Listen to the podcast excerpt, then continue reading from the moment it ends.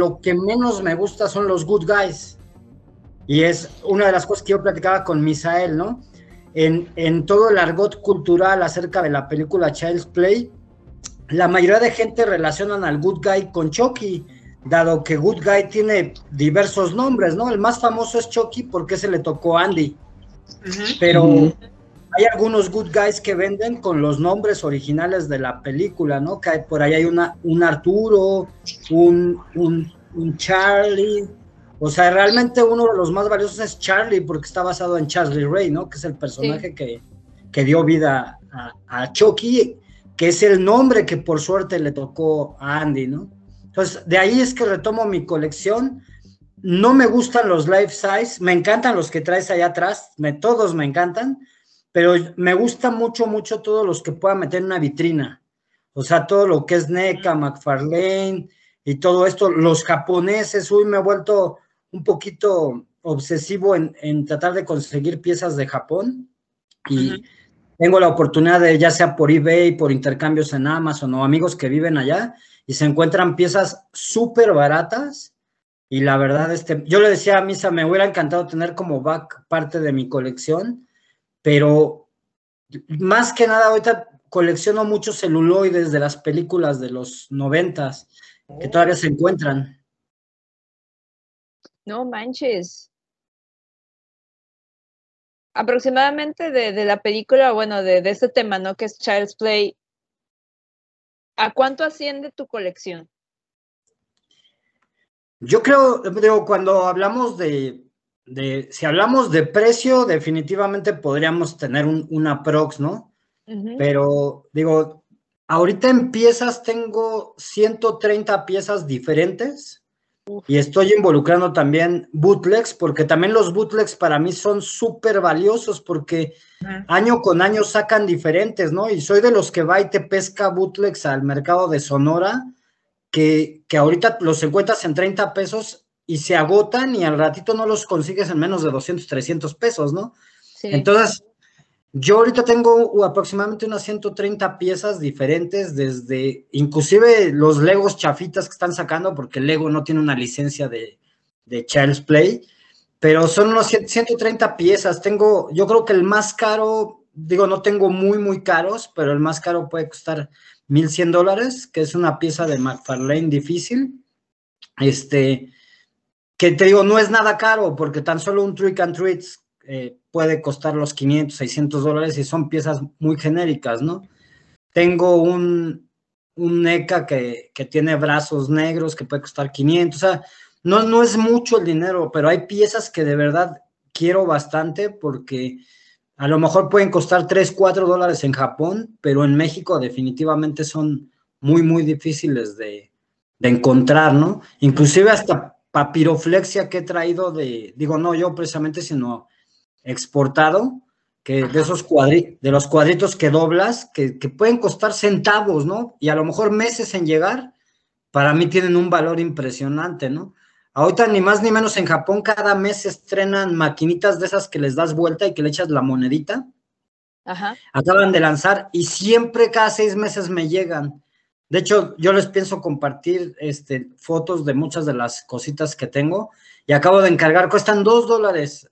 Y pero el tiempo que tardan, la espera, como cuando uno era niño y van a llegar los Reyes Magos. Sí. Y es un paquete diferente porque no es de Amazon, no es de Mercado Libre, sino viene de familia de allá, ¿no? Ahí te van tus monos porque eres el único enfermo que colecciona Chucky, ahí, te va esto.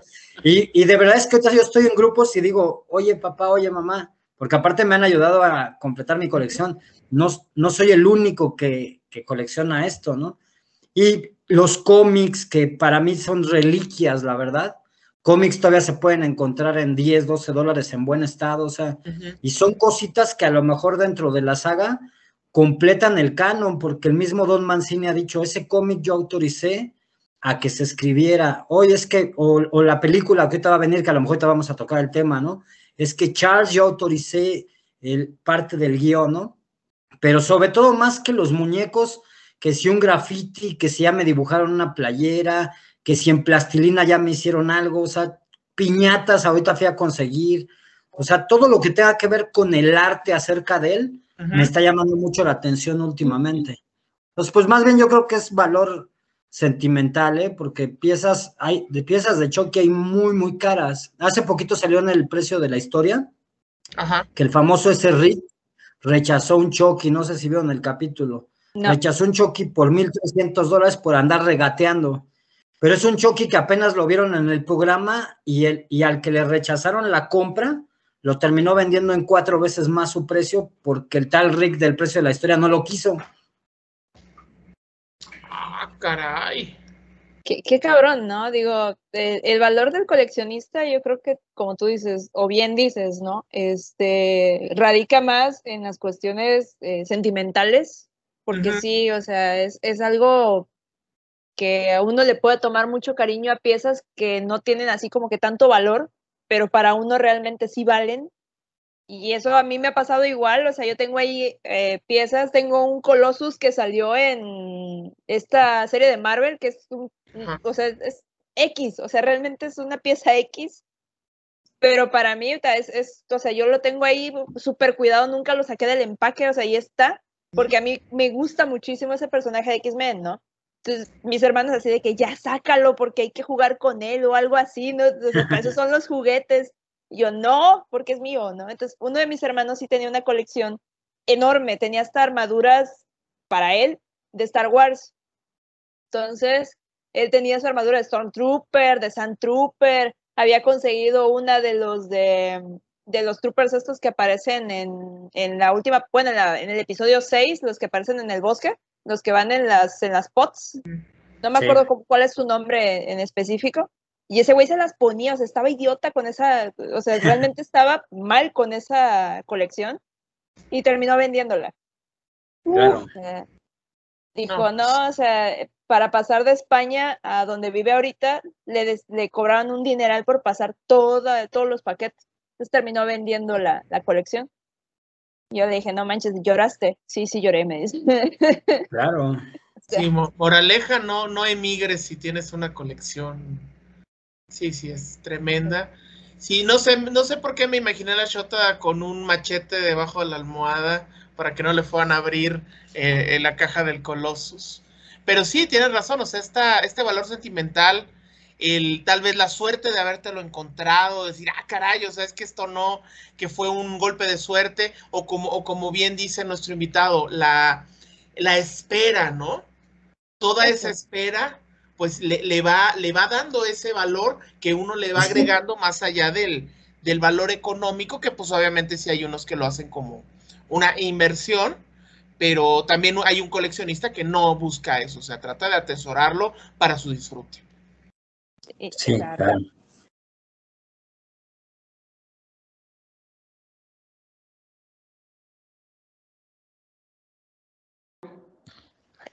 Buenas noches, gente de Necropsia. Estamos de nuevo en una emisión aquí de su podcast. Estamos grabando aquí ahorita en vivo en Twitch. Hoy que es jueves 7 de octubre. Eh, estamos aquí de nuevo todos los integrantes de Necropsia, ya saben, yo soy la marmota. Y el día de hoy, bueno, esta noche tan bonita y tan sensual, tenemos, ya saben, nuestro panel de siempre. Mm, bueno, nos falta Hager por ahí, pero bueno, no sé, anda por ahí borracho. Y tenemos un invitadazo el día de hoy. Nuestro, y bueno, vamos a empezar con el invitado. Penny Good Guy, un fanático de Chucky. Hola, ¿cómo estás? Penny, Penny, Penny. Penny. No me escucha, Penny, Penny. Ah, muchas gracias, Marmota. Acá andamos eh, gustosos de compartir. Sí, sí, sí, ¿me escuchan ahí? Sí, sí, te escuchamos. Bueno. Sí, te escuchamos perfectamente. ¿Me escuchan? Sí, sí, te escuchamos bien. Ah, pues aquí gustoso de compartir la platiquita con ustedes.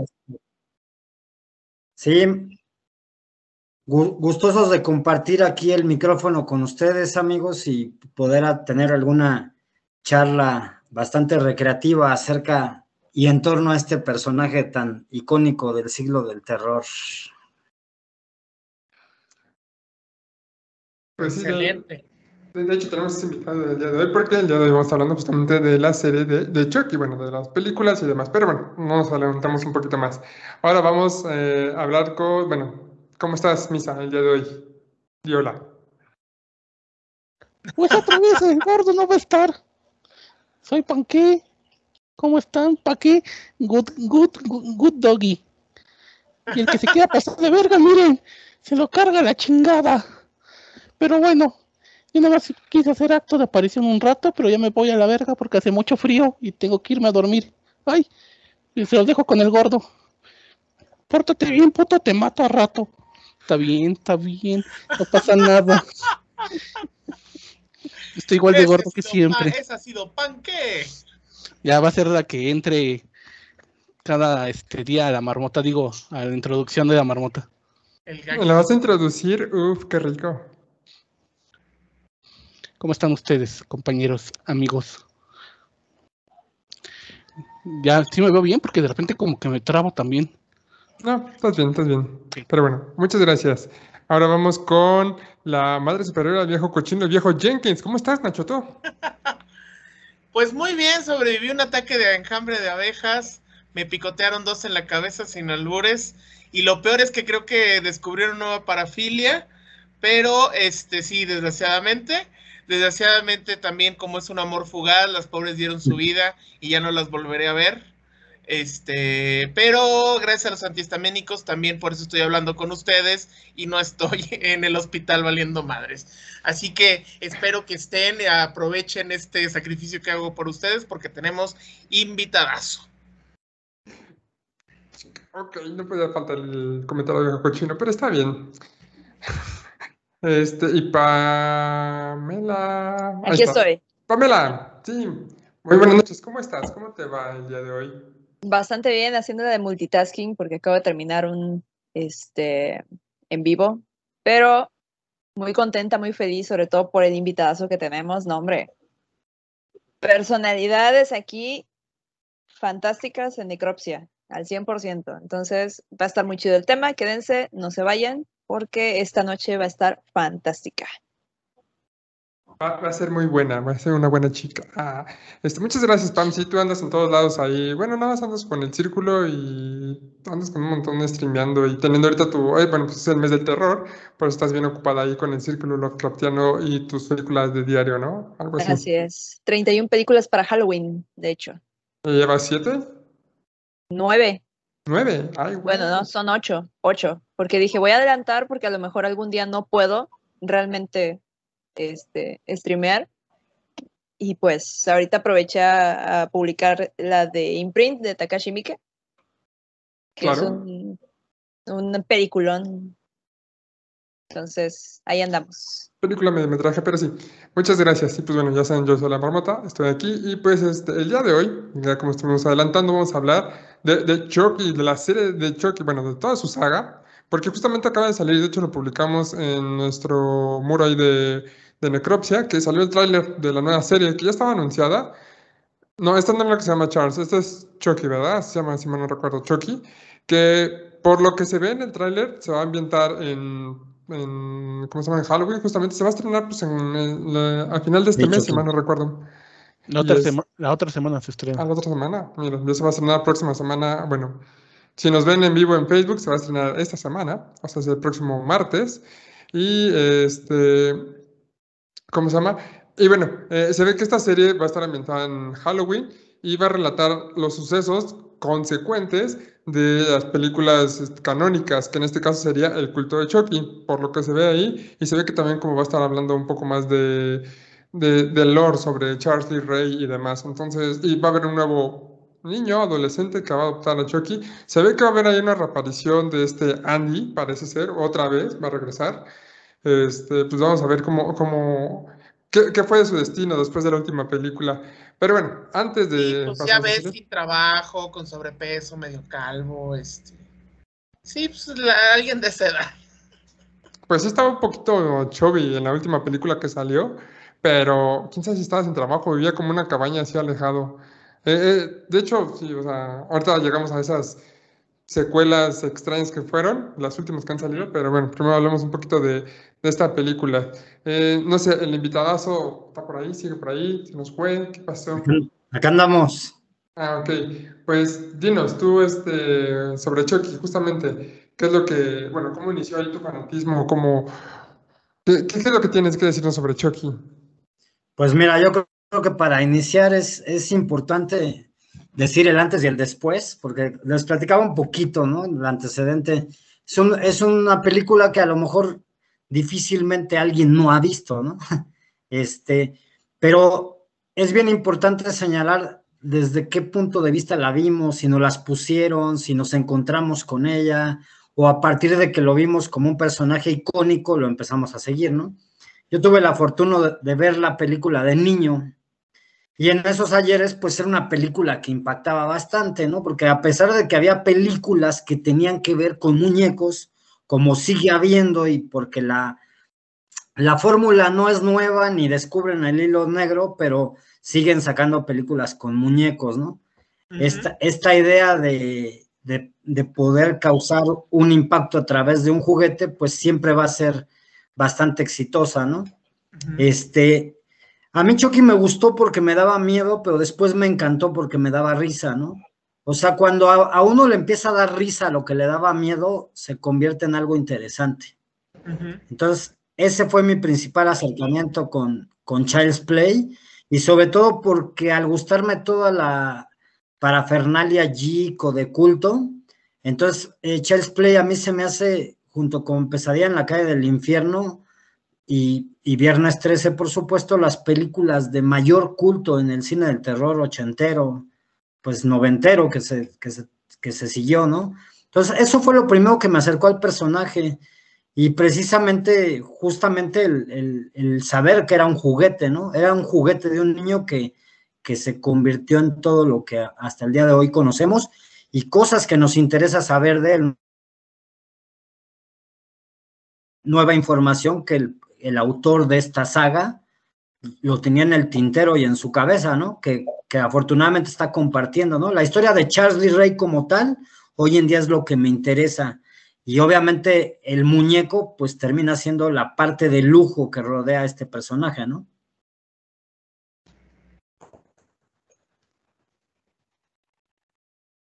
No te escuchas, Marmota.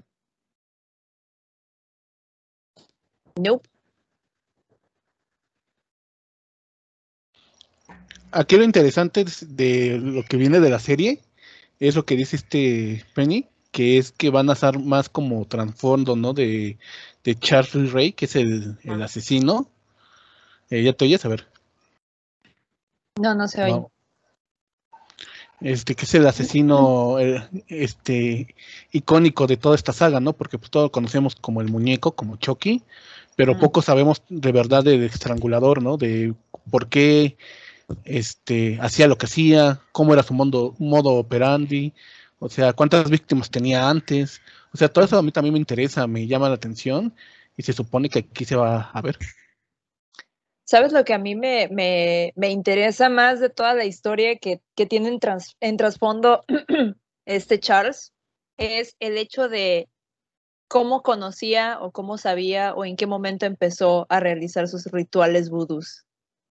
O sea, cómo pudo traspasar de un alma o sea, su alma a un cuerpo, ¿cómo lo sabía hacer, no? A un cuerpo inanimado del muñeco. Eso es eh, para mí eh, una de las cosas o de las razones por las cuales vería esta serie.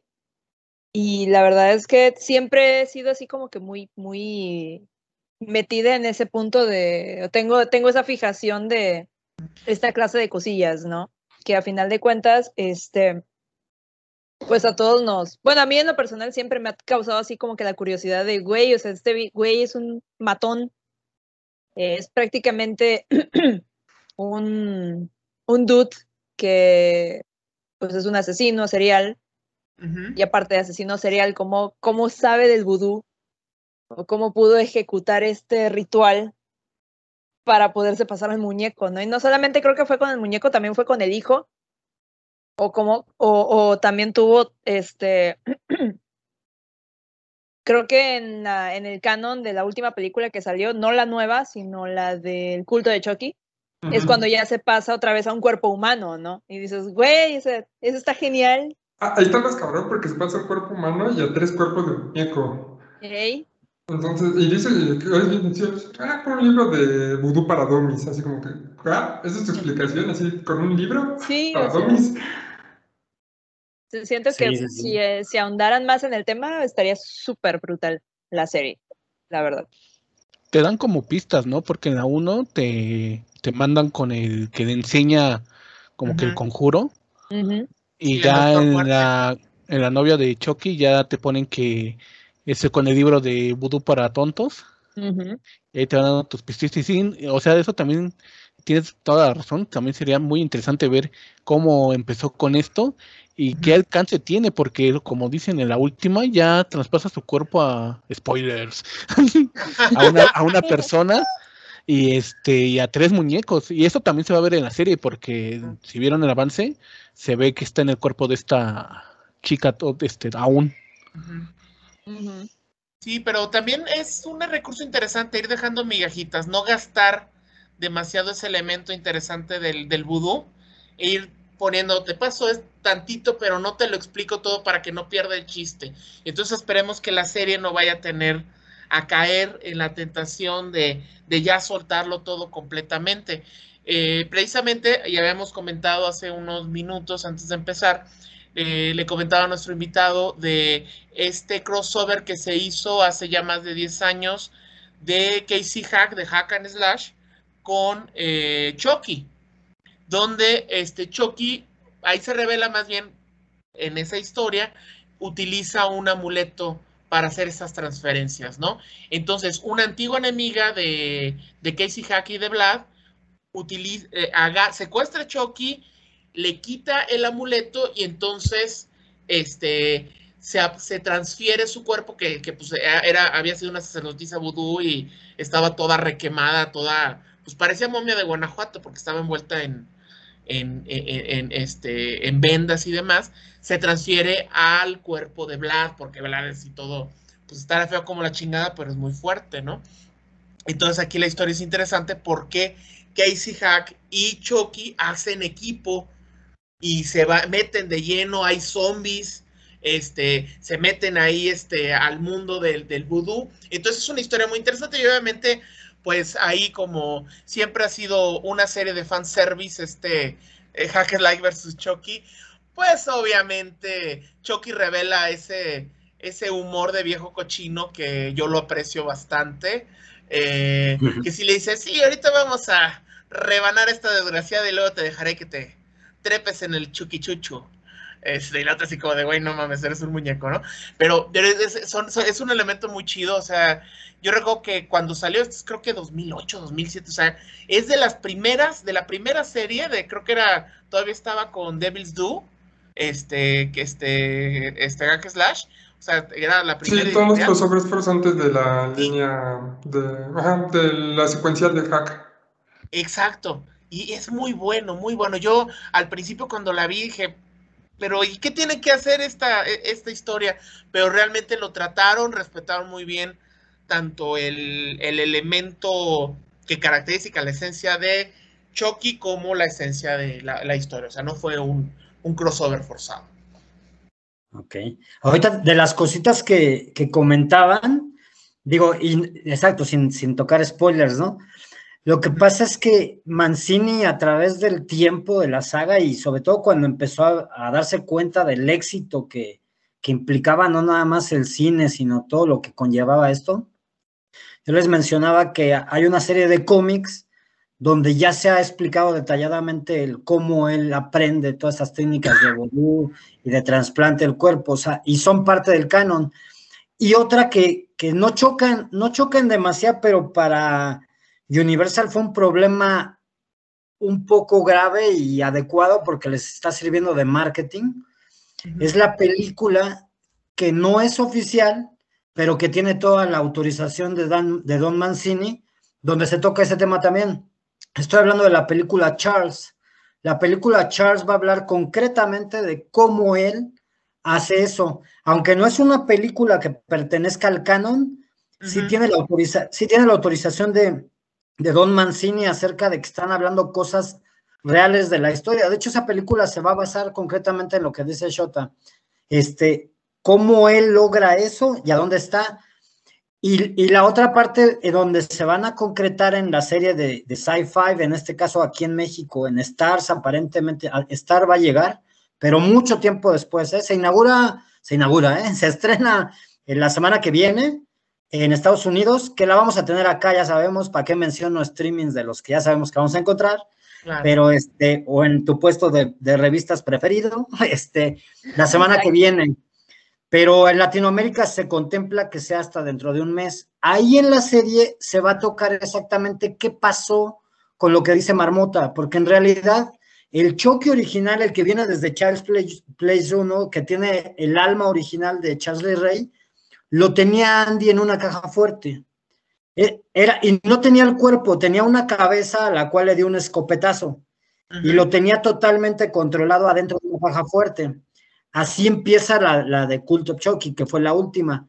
Él tiene que explicar el cómo ese muñeco que ya estaba a la cabeza en una caja fuerte fue que traspasó su alma a tres muñecos exactamente y a una a la mujer que es, en este caso es Mika. Él hace el, ritual en el hospital. Eso, lo, eso ya no es spoiler porque lo vimos en la película. Él ahí pasa el cuerpo a una mujer pero a los muñecos lo había pasado antes porque él mandó a esos muñecos a ese hospital a seguir fregando a esa, a esa familia. Digo, todo tiene un contexto porque vemos la historia de Charles en, en Course of Chucky, donde vemos que él estaba enamorado de la familia, o sea, la verdad es que se sacan de la manga toda la historia, pero bastante atractivo porque limpian el honor de la historia, porque el hijo de Chucky pues terminó siendo una película de risa, ¿no? O sea, casi, casi yo dije, esto va a ser como la risa en vacaciones o, o charnado, nos van a salir con otra mamada, o sea, y, en eso estábamos hasta que nos cambian el rollo a Course y a Cult of Shocky. Volvieron a retomar algo súper interesante y la serie nos está metiendo en ese plan. Queremos algo serio, digo, con todos los temas que también se están manejando hoy en día, en el tráiler estamos viendo escenas lésbicas que hablábamos de la parte sexual, la, serie va a ser para, para adultos, porque van a tocar cosas bastante fuertes. Los niños obviamente van a estar encarnados, vamos a poder ver a Glenn, a Glenda, porque son parte de las cosas que ya nos avanzó aquel canijo, ¿no? Esa, esa parte a mí no me gusta mucho porque, como ustedes saben, está muy de moda el lenguaje inclusivo y bla, bla, bla y la película se presta mucho para jugar con eso, porque el mismo Chucky siempre quiso que fuera hijo y Tiffany siempre quiso que fuera hija. Por eso es que el personaje no sabemos si se llama Glenda o Glenn. Entonces, la serie va, va, a jugar mucho con ese tipo de material que hoy en día les favorece, pero en la serie le van a dar explicación a lo que dice Marmota, las almas, por qué hay tantas, y la película como que le dieron chance a que, ok, ya tocaron el tema de Charles, ya no lo vamos a, tocar tanto. El, caso es que ahorita Charles es Nika. O sea, Chucky, el muñeco diabólico, ahorita está en el, empieza en el, en el cuerpo de Nika. Ahorita es mujer. Inclusive hay una, tampoco es spoiler porque está en el tráiler donde, donde él abiertamente dice que le está encantando ser mujer por las experiencias que está teniendo. Así de fuerte está el rollo. Ahorita estamos, justamente estábamos viendo el tráiler de Charles, que se ve bastante seria, y justamente algo que decías aquí, que querían que se fuera más seria, sí, definitivamente cuando llegamos a la secuela del hijo de Chucky, pues, ¿esto, ¿por qué tiene este humor? Y es como humor negro, pero al mismo tiempo medio bobo, estilo tonto y retonto, no sé, ya fue como que ahí fueron para abajo, y como dices tú, en la de Curse of Chucky, la maldición de Chucky, fue que, ah, mira, es una cosa más seria, más enfocada al terror, está más interesante. Y de, hecho recuerdo que cuando salió el trailer de esa película de la maldición de Chucky era de, esto es una nueva película, es una, es secuela, es remake, no, no decían qué era. Eh, recuerdo muy bien que decían la maldición de Chucky era de, no sabían si era remake o era este, secuela, porque no, no sé, ya tienes que ver la película para entender qué sigue. Y de hecho, como que lo que te, sí es secuela, pero al mismo tiempo como borrando un poco. Pero no sé, está bien rara esa película. De hecho, es muy buena ese soft reboot, por así decirlo, en tomar, dejar esta cosa eh, chistosa que estamos viendo ahorita en El hijo de Chucky, con las imágenes que estamos viendo, y se fue ya algo más serio Que de hecho, es, como es, es algo que ya todos esperamos, porque desde el principio siempre que vemos la película de Chucky, nunca lo puedes tomar en serio, como al principio decías, ¿no? O sea, al principio nos daba miedo, pero ya nos da risa. Y de hecho es una película que le da mucho miedo a niños. Yo recuerdo que de niño no podía ver Chucky, me daba mucho miedo. Y hasta que dije, vamos a verla, no creo que esté tan fuerte. La vi fue de, sí, esto es una tontería. Está, está aguantable, es un terror que sí está, ¿cómo decirlo? Es medio explícito, o sea, ver a los muñecos moviéndose es como de, ah, qué miedo, da como ese un canibalismo le llaman, de cómo es esto posible, ¿no? Porque ver esas cosas así como extrañas y da un poquito miedo, pero al ser tan tonta, tan simple, por decirlo, es de, ah, mira, está, está aguantable. Y siento que es un terror muy como para niñas hasta cierto momento, al principio, y ahorita ya después, ya, cuando empezó a tocar temas sexuales, pues es, uh, no terror para niños, pero sí está como muy Ah, muy humor adolescente, muy humor tonto, por decirlo, pero que va creciendo y ya esta parte seria es como de, ok, ya vamos a darles algo más que les interese, sin dejar un poco ahí el humor tonto, pero ya en gotas. Entonces, eso es un poco del atractivo que lo he visto ahorita a Chucky. O sea, tiene como muchas cosas. No es como una serie así que digan, es la mejor serie que han visto porque Shota puede decir que ella prefiere otros este, muñecos de terror pero es algo que está más, exactamente. Este es algo, mínimo está como muy en la cultura. Chucky está muy presente en la cultura para los que son fans de terror como para los que no lo son. Incluso salió, tuvo su cameo ahí en, ¿cómo se llama esta? La película donde salen todas las referencias de videojuegos y películas ochenteras, este, Ready Player One, sale por ahí porque Chucky es chingo de referencias. Sí, en este momento Marmota se acaba de... Se trabó. Sí, se, se trabó de la emoción porque es cierto, o sea, es un referente eh, de los 80 y sobre todo el cine de slashers, ¿no? O sea, no contar a Chucky, pues es, no, no, o sea, no, ¿de qué estás hablando, no? Y sobre todo porque retoma un género que es muy conocido, que es este este género de los muñecos diabólicos, pero creo que el giro, como fue presentándose Chucky, de ser un muñeco, un juguete inocuo, un amigo, y cómo va volviéndose un una verdadera amenaza, sobre todo muy, muy tenaz. Sí, parecía que ya lo, ya, lo, ya lo tenían controlado y no, o sea, era, eh, eh, sobre todo Chips Play 1 es eso, es terco, tenaz y quiere llegar a su objetivo, ¿no? Al grado que se convierte en un antihéroe. Entonces creo que es ese giro que pues lo han intentado eh, copiar, que hay obviamente hay otras versiones Puppet Master, es maravilloso, ¿no? Nunca voy a decir, ay, uno es mejor que el otro, no.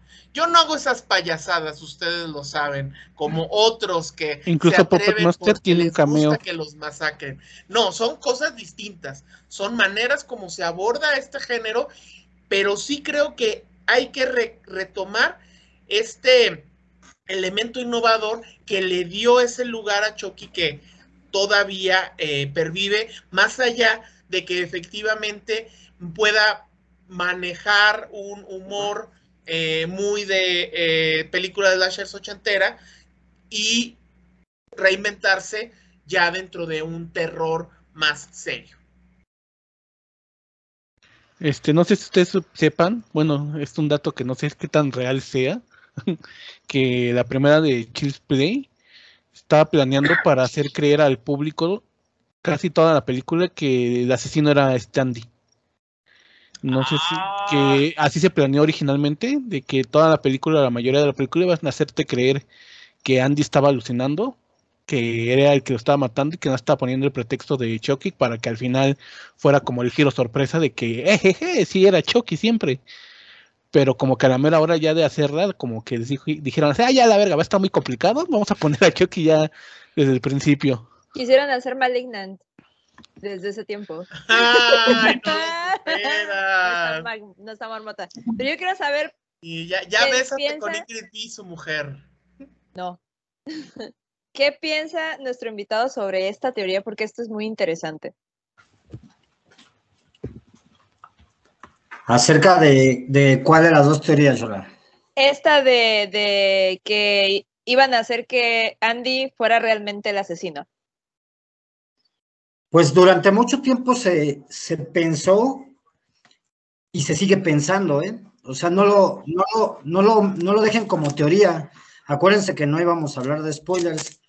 Viene una serie donde precisamente está Andy y como el principal coprotagonista siempre, este, él sigue ahí y yo no me quiero adelantar, pero yo creo bastante en esa teoría, porque a fin de cuentas, si ustedes analizan el motivo de las, de las personas a las que mata Charles Ray como Chucky, por lo regular es gente mala, o que hizo algo malo, o que estaba atentando contra alguien, ¿no? Un estilo Michael Myers, pero en muñeco, ¿no? Porque también viene él de, la mayoría de nuestros asesinos seriales de los ochentas vienen de procesos postraumáticos de niños o alguna experiencia negativa. Charles que lo bullearon, que no le hizo caso la novia y todo esto. Entonces, por ahí no podemos descartar que justamente él, digo, él, él llegó a Andy por casualidad, ¿no? Pero más adelante él también se, porque es la pregunta que se hacen todos, bueno, ¿por qué necedad que a fuerzas con él, no? Si había una cantidad de niños en otro lado, pero sí, se, sí hay muchas teorías acerca de eso y la verdad me gusta mucho la idea de que lo pudieran ligar en la serie, de que parte de la culpa la tiene él. O sea, soy muy creyente de la, de la teoría. Sí. Sí, es, es que sí, es, es bastante eh, o sea, sí se equipara mucho, ¿no? Por ejemplo, eh, sí, o sea, ¿por qué sigue Andy, no? ¿Cuál es el, elemento que lo hace seguir a Andy o por qué están ligados hasta cierto punto? Que pues tienen, es una trilogía, o sea, el inicio es una trilogía de películas con Andy. Entonces, o sea, ya cuando, cuando la novia de Chuck y todo lo demás que vino después de esa trilogía, desaparece Andy mágicamente porque quién sabe qué se hizo bueno, realmente sí sabemos, pero, pero realmente eh, no, no hay un, un link hacia las películas, las secuelas de la primera trilogía, hacia Andy, hasta que aparece en, o sea, lo ligan ya en La maldición de Chucky. Entonces, yo siento que ahorita que, que mencionaron a Puppet Master, no es que yo prefiera Puppet Master, no lo prefiero. Claro que sí. bueno, sí lo prefiero, pero debo de decir que la saga de Chucky es muchísimo mejor que la de Puppet Master. Eso sí lo debo de reconocer. ¿Por qué? Porque si se dan cuenta, estamos hablando de... ¿Cuántas, cuántas películas son? Son como seis, siete películas, incluyendo siete la películas más un remake. Son ocho. más la serie y la, de Charles. Y más la película fan de Charles y más los cómics canónicos. Sí. O sea, es una serie muchísimo más larga incluso que la de Puppet Master. Entonces, eh, la de Puppet Master son 11 películas y todas hablan sobre alemanes y cosas. Entonces, este, dices, bueno, Puppet Master, ok. Pero realmente te das cuenta que Chucky está hecho para todo el público. Desde niños, desde que crecimos, o sea, crecimos con él, realmente.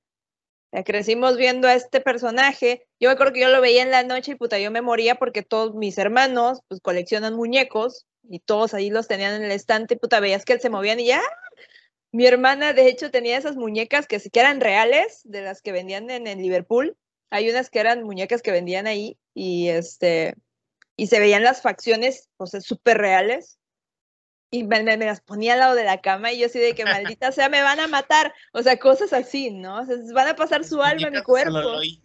Sí, o sea, y dices, güey, o sea, te trauma hasta cierto punto, pero sí, como decía nuestro invitado, ¿no? Que por cierto no sé dónde anda nuestro invitado. pero se nos cayó el invitado. Este, justo por esa misma situación, vas creciendo, ¿no? Y te van dejando de dar miedo y vas apreciando la película por lo que es. Que te deja, o sea, una enseñanza bizarra de, de este personaje que sí es un antihéroe, como decía la madre superiora, hasta cierto punto, y llegas a este momento en el que dices, no manches, o sea, hasta te identificas a, a, cierto grado con este muñeco diabólico que quiere matar a todo mundo y que hace cosas malas, porque pues sí, hace cosas malas la gente que mata. Y no manches, o sea, es, es algo que realmente es una mejor, eh, mejor saga que Puppet Master, porque Puppet Master es pelean contra, siempre contra los alemanes, es siempre el problema con los alemanes. Y aquí no, esto estás, estás viendo que es cine para todo mundo, para todo el público, incluyendo al hijo de Chucky, que el hijo de Chucky es una comedia. O sea, realmente es una comedia, no es terror como tal. Pero hasta eso lo pueden ver desde niños hasta grandes como nosotros y dices, no manches, es, es, es una serie, es una saga muy buena. Todo el mundo va a decir, no, es un asco, pero no todo el mundo como nosotros pensamos que lo sea, porque realmente es, es una de las, para mí, muchísimo mejor que Puppet Master. Me gusta más Puppet Master, pero puedo reconocer que es una saga mejor y hasta con eso, con las, los easter eggs que dejan en cada película, van armando un rompecabezas que ¿cuántos años tiene? Estamos hablando que la primera película fue en 1988. Tiene mi edad. Ajá. 33 años. Un bebé. Un, un canon que se ha estado cocinando desde hace 33 años. Y dices, o sea, todavía tiene para más, van a sacar una serie, van a sacar otras películas, o sea, y todavía va a seguir, porque no es algo que se esté haciendo, o sea, que te lo van a presentar de un jalón, sino que te lo han ido presentando en pedacitos y tú vas siguiendo las migajitas. Y eso está fantástico. O sea, no como en Puppet Master, que en las primeras tres películas te lanzan todo de jalón y ya lo demás no, no sabes cómo conectarlo. Y aquí sí lo han estado haciendo muy minuciosamente para llegar a un final que no llega. Y eso está genial. Sí, incluso Don Mancini, que es el creador, ha dicho que después de la serie va a sacar todavía más películas así individuales y incluso se está, bueno, no sé, ya sigue como sueño guajiro de él, de que quiere hacer una película con Freddy. O sea, Freddy y ah. Chucky se conocen. Este, Chucky llega por una extraña razón, como siempre, a este Elm Strip. Y este, y se conoce con Freddy, se admiran mutuamente, pero luego se dan cuenta que son hombres y tienen que medirse el pene a ver quién mata más gente. eso, eso ha mencionado él, que quiere incluso, dice, yo, he dejado ahí como mis easter eggs, y sí, en la novia de Chucky aparece el guante de Freddy, aparece la máscara de Jason, aparece la de Mike Myers, eh, la sierra de este güey de la masacre en Texas, de Letterface, aparece Puppet Master, o sea, porque este güey quiere crear su, desde antes de los universos acá compartidos, ella andaba con esas chaquetas mentales de hacerlas, ¿no? Que ya, lo puede hacer por derechos y eso es otra cosa, pero lo que sí tiene asegurado es que después de la serie vamos a tener más películas todavía de choque. Sí, algo que recuerdo, perdón, este, adelante. No, no, sí iba a retomar la idea de esta Pam de que decía que nos han dado la, eh, información a cuenta de hecho, las películas de Chucky han sido muy espaciadas. Creo que las primeras tres sí fueron como en un periodo de cinco años máximo, eh, o sea, las primeras tres, siete años, las primeras tres, y este, gracias. Y ya de ahí en fuera las demás ya tomaron mucho más tiempo y han dado así poquito a poquito, que de hecho después de la tercera fue como de, no supieron qué hacer, creo que ya ni siquiera estuvo tan relacionado ahí este Don Mancini como dices. Eh, en la novia de Chucky, el hijo de Chucky. Estos son como. El, son de granitos de la rosa en la saga de, de Chucky, pero pues ya. No sé son de él. Sí, son de él, no manches. Todo es de él, todo lo ha hecho él. Incluso él dirigió la novia, este, el hijo de Chucky. ¿Qué le pasó? ¿Por qué esos sí no están mal?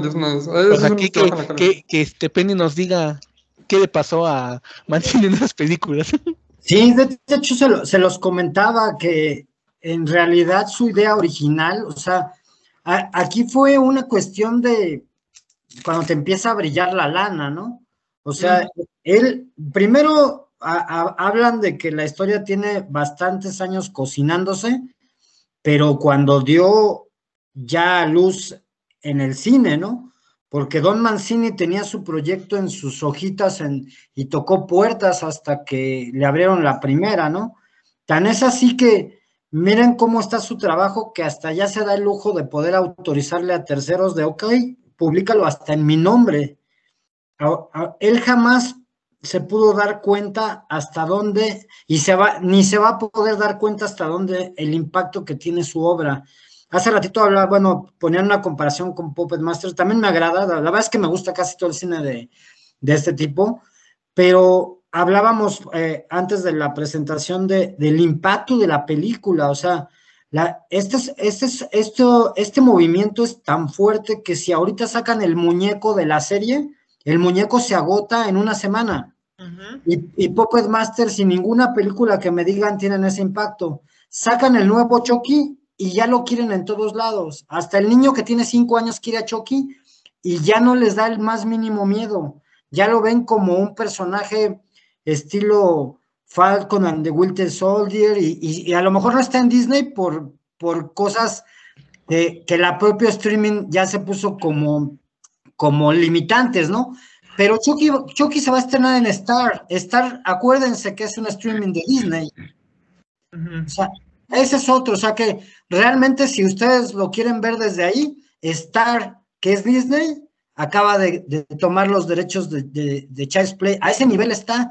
Entonces, Don Mancini, y para contestar concretamente esa pregunta, efectivamente no es que no supiera lo que hacía, sabía perfectamente lo que hacía y quería guiar por ahí esa historia para llegar a más gente. El tema de la asexualización de Glenn, que les comentaba, es súper importante y ahorita va a ser mucho más por el tipo de tiempos que estamos viviendo. Él jamás ha dicho que se arrepiente de haber hecho el hijo de Chucky ni la novia de Chucky, porque esas películas son las que hicieron que entrara más a otro tipo de público. Tiffany es, es una, si ustedes, si, preguntan, haz de cuenta como el 100 mexicanos dijeron, ¿no? 100, 100 planetarios dijeron, nómbrame la muñeca de terror más famosa, no van a mencionar a Annabelle, ¿eh? Van a mencionar en su mayoría a Tiffany porque ya lo hicieron, y si lo preguntan, No, se cayó. No. No, regresa, Peri. No te vayas. Se estaba poniendo bueno. tengo que admitir que en la novia de Chucky, en la película de la novia de Chucky, el personaje de Chucky recibió su look más icónico. Ah, sí. Sí, con el que conoce más a Chucky es con ese look. El de la costura. Todo bien jodido. Pero sabes que me acuerdo muy bien de una escena que es cuando le dice Tiffany a Chucky, o esa no si es Tiffany que le dice que son anatómicamente. Chucky a Tiffany. Sí. Que dice, soy anatómicamente completo. Sí, así como, o sea, yo no soy ningún Ken, mija. y eso es maravilloso, así como de, ahí cuando, es lo, es lo, es lo que dice este, este Perry Guy, o sea, nos, no, o sea, le da ese toque ya más adulto. Sí. Sí, con sexo de muñecos, que obviamente pues alguien dirá, no, pues eso utilizan los, los de terapia este, para ciertos casos de violencia y demás, ¿no? Pero... Cierto, también la novia de Chucky es en referencia a Hellraiser. Sí, te digo, tienen muchos easter eggs por ahí. Juegan muchísimo con eso. Y uff, o sea, eso da para, es muchísima tela para cortar, o sea, y sí, en cierta forma yo entiendo el, el, el hecho de esta, la existencia de estas dos películas, ¿no? Porque sí, llegó a muchísimo público y todo el mundo, ay, es una mamada, pero la vieron, güey. Es una mamada que vimos todos. Es una mamada que todo el mundo conoce. Incluso Tiffany. Es una mamada que todo el mundo disfrutó. Exacto. Exacto. Tiffany solamente sale en dos películas. O sea, el, muñeco. Solamente sale en dos películas. y es súper reconocida. O sea, tú la ves y dices, no mames, la de la novia de Chucky. No, salió en dos películas, güey. Porque ya en la novia de Chucky, en el hijo de Chucky ya se vuelve otra vez este humana que casualmente es la misma actriz. Qué casualidad. Pero ya, la, ya en Curse y en el culto. En, culto y en la maldición ya no vuelve a salir como muñeca. No. Creo que nada más sale en la muñeca ahí como. O la estoy confundiendo. Como adorno, pues. Como referente así en el fondo. Ajá, ajá. Pero ya el personaje como tal moviéndose ya es otra vez Tiffany. La actriz. Woman. Tiffany Woman. Sí, bueno, digo, a mí esa parte sí no me gustó porque recuerdo las primeras tres de Chucky, creo para mí, que de hecho, curiosamente no se llaman Chucky, solamente a partir de después de la tercera se llaman Chucky, eh, se llaman Child's Play. Para mí creo que la mejor es la dos. No sé, tengo un mejor appeal por la segunda parte. La primera está interesante el concepto, como dices tú, se ve, se, nota al principio que este, se querían enfocar de que Andy es el asesino, al principio lo, se, ve, se ve, en la primera muerte cuando empiezan a investigar es de, a lo mejor es el niño, ¿no? Y hasta parte de la trama se va hacia allá, pero no. Pero ajá, exactamente. La segunda película es como más de, la este es Chucky y es un poco más irreverente. Y, este, o sea, la primera muerte es así súper bizarra, es de la máquina que electrocuta a un, a un técnico que está reparando al muñeco. un fulano X, güey, sí. Ajá, y es como, ok, está súper random esa muerte, pero está, está interesante, está como no le tiran tanta la seriedad y eso está chido. Está, eh, eh, creo que para mí la, la dos me gusta más. La tercera está, está buena, pero no, no, no alcanza como esos niveles de, de, acción y de ridiculez de la segunda. La, la segunda era un desmadre, o sea, desde la muerte, masacre en la maquila hasta, órale, ¿qué, vamos a ponerle, vamos a quitarle las salvas y órale. Este, de, veras, ¿no? Esa es la 3. Mátense, desgraciados, ¿no? ¿Esa es la 3? Esa es la 3, cuando están en el militar. barbaridad. Entonces a mí me pasó de noche la 2. La 2 es... A mí me encantó la 3 entonces, perdón. La 2 es cuando... Estás completamente equivocado. La 2 es cuando a Andy lo mandan a una casa hogar. Ajá. Que conoce a una chica también. Esa, también como dice Marmota, siento que de la trilogía original es la mejor. Incluso tiene a, a, un Chucky bien bizarro que es cuando le echan toda la goma hirviendo encima. Ese escena me acuerdo que de niño daba un chingo de miedo y de asco, porque se veía como carne así este, derretida, luego la sangre y todo. Estaba muy buena esa película, que ya fue en la fábrica de, de Good Guy. Le aplasta la mano y se pone un cuchillo en la mano. Bien cabrón. Bueno, pero ya regresó nuestro invitado Penny. Estaba con su idea de, de que la muñeca de terror más conocida es esta Tiffany. Tiffany. Sí, la verdad es que yo digo, y la verdad, y lo, digo públicamente, yo colecciono Chokis. No, no te vayas, Penny. otra vez. Chucky no quiere que salga esta información privilegiada. Está jalando el cable y sin albur. Ya si se conecta, mejor que nos hable desde sin, sin la imagen, ¿no? Para ver si no es el internet. no es la, la cámara la que lo está ciclando. Sí, porque a veces que es muy mamón el Skype. Claro. Sí. Pero bueno, retomando lo de las películas, si se dan cuenta, este, de la 1 a la 3 es una trilogía bastante interesante en cuanto a la formación de esta teoría que se hablaba de que Andy era el asesino. Porque si se dan cuenta, bueno, se queda sin familia, sin su mamá en la primera película. En la segunda película lo mandan a una casa hogar y pues a un este a, una, a un foster house, ¿no? De donde lo, lo, lo, están este lo tienen en una casa adoptado, ¿no?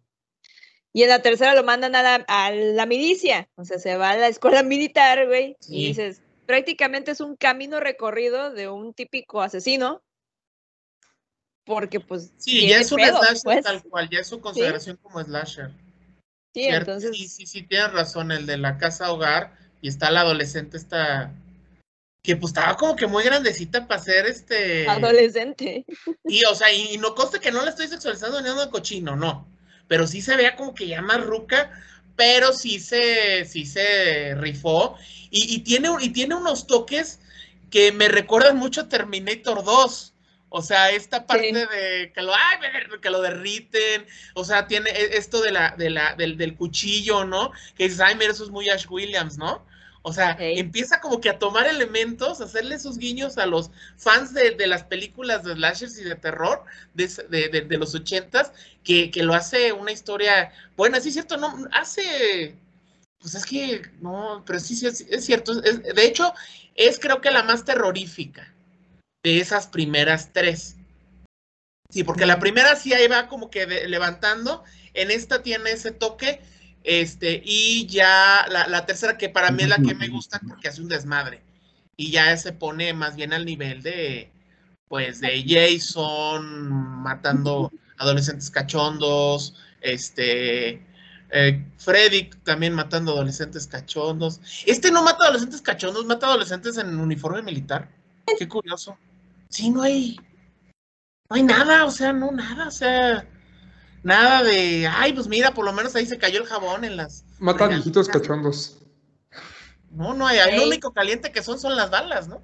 Y hablando de la chica esta, este, que sale en la 2, también va a regresar en la serie con Andy.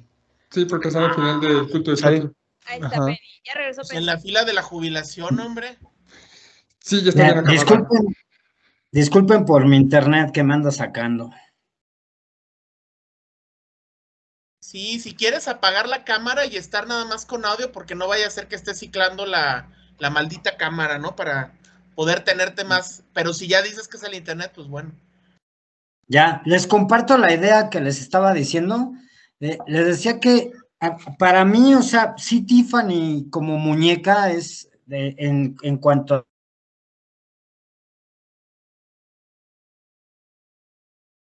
Ya no sé si se puede. o tuve una pausa de ideas. Mm, bueno, digamos que se fue a en internet. No, pues cuando regrese que conecte su, su Ethernet. A ver si eso funciona un poco más. Todos ustedes están por Ethernet, ¿verdad? No les vale. Sí, este... No, yo estoy por Wi-Fi. Pero como estoy gordo, hago señal y así que. Sí, él, él es el verdadero ancho de banda. Qué bonito. Otra cosa que se me estaba ocurriendo es que Chucky creo que lo conocemos más por el personaje que por las películas. Las películas se llaman Child's Play, las primeras, pero todos dicen Chucky. ¿Por qué? Porque el personaje es el que se lleva toda la, la película. Es muy carismático. Tienen cierto carisma ahí, que es raro en los slashers que los antagonistas o las criaturas, los mismos slasher, sean carismáticos. O sea, se dígase un Jason, un Michael Myers, un Leatherface, eh, a excepción de Freddy, que Freddy también es un personajazo. Todos sí, Freddy y Chucky están cortados con la misma tijera. Tienen un buen carisma, o sea, estos dan como su frase de, ah, te portaste mal, pues te voy a dar un reglazo, ya, jaja, y, y hacen como muy burlones, tienen como, tiene una persona, tiene personalidad lo cual es poco en los slashers, entonces siento que por eso es muy reconocible de, ah, mira, se burló, mira qué chistoso, mira qué, qué, humor tan negro tiene, ¿no? Este Chucky, y siempre lo vas a reconocer como eh, esta característica de él, por eso es tan reconocible, y digo, es algo como muy diferente en los slashers. Pero tiene una naturaleza distinta, porque la mayoría de los slashers son vengativos. O sea, Freddy... Bueno, tal vez este mi buen este Leatherface sea... Pues tiene que comer, ¿no? Y alimento y vestido, ¿no? Pero Chucky es un muñeco con una misión. O sea, tiene, tiene ese toque, o sea, de que quiere, es la supervivencia. No es de que yo siempre sobrevivo, que eso siempre es este, muy típico de tanto de Jason como de, eh, bueno, los Jasons, como este Freddy, ¿no? Es un Pero él tiene que buscar la sobrevivencia. Entonces hay un reto. Por eso esto lo vuelve un poco antihéroe. Entonces tú cuando ves una película de Chucky, no es solamente es a ver cómo los mata, sino también a ver si se sale con la suya. Que es ese elemento plus que, que lo hace no el mejor, pero sí le da ese toque particular. Digo yo. Sí, sí, siempre es como una carrera contra el tiempo, ¿no? Porque es que mientras más tiempo está en el cuerpo, que ya después al final dice, no, pues ya me gustó ser muñeco, ya para qué quiero ser humano.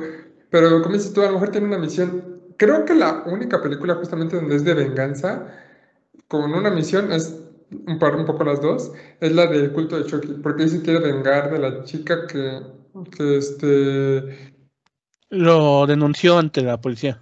Ajá, de ella y también quería obtener su cuerpo, algo por el estilo, no me acuerdo exactamente ahí cómo terminó, pero bueno, básicamente era, ahí sí era con venganza. En los demás no, como dices, era así como de, pues tengo que regresar a mi cuerpo humano.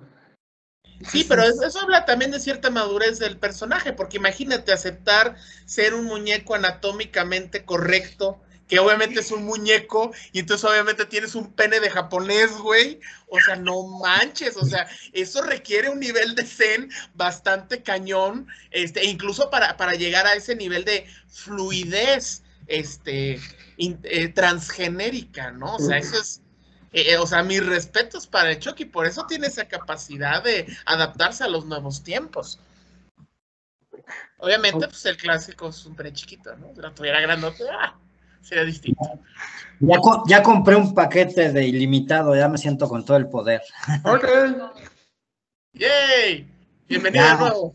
No, fue, fue mi hijo el que me dijo, ¿para qué batallas con el modem si te puedo hacer mi hotspot con el teléfono? Le digo, hasta, saliste más movido, porque me anda viendo. Ahí le mando saludos. Hasta fue el que me habló. Hola. Este, saludos. Yo, disculpen la verdad, pero termino la idea rápido, rápido, para, para poner paréntesis acerca de Tiffany. Este, esta encuesta yo la, yo la vi en latinos, en mexicanos, estuve viviendo en California un rato, cosa que me permitió adentrarme más en el personaje. Y cuando le preguntabas a los latinos acerca de la muñeca más famosa, pues ellos todavía tienen en sus corazones a la, y ni me acuerdo del nombre, ¿eh? la muñeca de la de vacaciones de terror que salía con Pedrito Fernández. Es, esa muñeca para los mexicanos era más icónica todavía que la propia Tiffany y que la Anabelle. ¿eh? es, no me acuerdo el nombre, pero esa muñeca sí daba miedo también, ¿eh? o sea, se me hace más tenebrosa que, que otras muñecas. Y concretamente yo platiqué con la actriz con, que hace Tiffany, que es Jennifer Telly, porque dentro de otras, de una de mis aficiones es ser jugador de póker. Entonces en dos ocasiones me tocó enfrentarme con ella en unos torneos y lo que menos le interesa es hablar de, de la película, ¿no? Porque la encajonaron en ese papel y ahora era Tiffany, Tiffany, Tiffany y a los actores les molesta mucho eso, ¿no?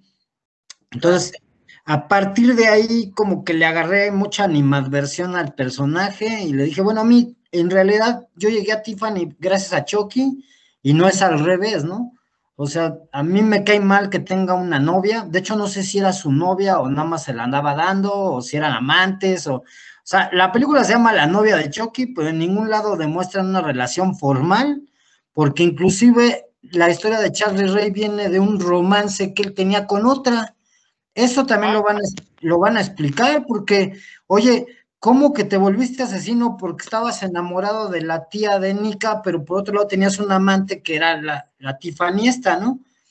Le, van a dar ahí, entonces, yo no me gusta mucho que, el, que Chucky hubiera tenido una novia, entonces no, no la considero como parte del canon, aunque yo sé que es más que parte del canon, y por eso es que cuando viene el Chucky con la Tiffany en los muñecos, lo primero que hago es vender a Tiffany. Y a veces se, y a veces se vende más cara que el Chucky, ¿eh? Para mí es moneda de cambio. Tengo, como yo abro el paquete, pues hay muchos que, muchos chicos que todo lo contrario, no quieren al Chucky, sino quieren a la Tiffany. Entonces, para mí la verdad, este, no, no me gusta el personaje de, de Tiffany porque a fin de cuentas también nos la pusieron o nos la vendieron mucho como controladora, como que tenía mucho, eh, mucha influencia sobre, sobre Charles Lee Ray. En su momento también dijo que le gustaba mucho la apariencia del muñeco. Eso sí me, sí me agradó, porque se olvidó de la forma humana de Charles y ya estaba encariñada con el muñeco. De hecho, las escenas de las películas posteriores, y me imagino en la serie, ella siempre está cargando al muñeco, independientemente de que sea Charles, ella ya está encariñada también de, la forma física del plástico, ¿no? Entonces, esa, como dato anecdótico ahí con esa famosa Jennifer Telly, me cayó gorda, hizo que odiara a, la novia de Chucky. Justamente antes de que volvieras a entrar, estamos platicando de que Chucky tiene como mucha personalidad, es muy reconocible y por eso siento que se conocen más las películas como Chucky, porque todos quieren más el personaje de Chucky, o sea, obviamente porque tiene una personalidad muy uh, burlona y ácida y negra, bueno, de humor negro, por eso siento que está reconocido el personaje. Y ahorita que mencionas justamente de esta Tiffany, creo que ella a lo mejor intentado darle cierta personalidad, pero no llegó, no llegó, obviamente no, alcanzó la personalidad de Chucky, ¿no? Y se, mantuvo esa personalidad, pero esta Tiffany tiene su personalidad como de chica acá, este, en onda, bueno, asesina, pero así como con femenina, ¿no? Así, vamos a hacer los asesinatos femeninos, como, Ah, ok, pero como dices, a lo mejor no llegó tanto a tener esa personalidad de sí, soy una psicópata, pero además soy femenina, siendo psicópata y matando gente. No sé si eso, cómo es eso posible, pero va, ok. Siento que eso fue lo que intentaron darle, pero así no, no es una personalidad tan interesante, tan atractiva para un asesino. A lo mejor quién saber cómo ahorita la, la ponga, porque los cameos o lo, cómo se ha comportado en las últimas películas, así de, ah, ok, es interesante, incluso la ponen como tal vez bisexual probablemente, o no estoy seguro cómo va a estar este, cómo va a ser en adelante, sí se hizo como raro, pero ya interesante la personal que tiene ahorita de, sí, te ayudo, órale, órale, mi amor, ¿qué quieres? ¿Quieres un cuerpecito? Te doy el cuerpo, no sé, está... Vamos a ver cómo la solucionan ahora, pero siento que ahora está más interesante que antes. No sé. Bueno, que nada, tuvo como dos películas donde pudo desarrollarse ella, pero no, siento que no lo lograron. Sí, aunque creo que pues Tiffany tuvo un papel de, como habíamos mencionado, de un peldaño para darle esa dimensión adulta a este a Chucky. Porque obviamente, o sea, si te quedas con Chill Spray 1, pues es pues, Chucky perseguidor de niños, ¿no? Parece una, este, una fea parodia del padre Maciel, ¿no? Este, pero y en la 2 lo ves ahí junto, incluso echándole el perro a la, a la, a la adolescente, que no está tan adolescente, que bueno, ya uno luego se acuerda del papel de esta actriz este, en Beverly Hills 90210, que por ahí aparece y es la, que se besuquea a todos. Y, bueno, y te da como que entender que es la que se los... A, a, a, casi, a todos los, los, personajes masculinos, por ejemplo, a Brandon y a, Jason se los, se los echa al plato, ¿no? Este, sí está Christine Elise. Y, y sí es un personaje así como que más sexualizado. Y ahí tú lo ves que como que le está echando el perro, pero pues se supone que es un adolescente, güey. O sea, es este así como que el, demonio de Michael Jackson y luego Chucky. Eh, y sin embargo, esta otra, porque también eh, seguían siendo adolescentes los soldaditos. Claro que ahí, pues no, no. nada más, nada más hizo travesuritas, pero nada de que, ay, mira, le voy a meter el dedito en el culo a alguien, no. O sea, fue nada más asesino. Pero ya este de, del hijo de, de, Chucky, o sea, esta, esta, aparición de, Tiffany ya le da un toque, ya le quita lo. O sea, es cochinón, pero dentro de los límites legales. Ah, Aunque no sé qué tan legal sea andar cogiendo muñecas, ¿no? Pero bueno, si eres un muñeco, pues ya. Me quitó lo más nada más. abogada soltera me dirá si, si, si, me equivoco no, pero ya no es este tanto la visión de, ah, mira, está está persiguiendo morritos, está persiguiendo morritas, ¿no?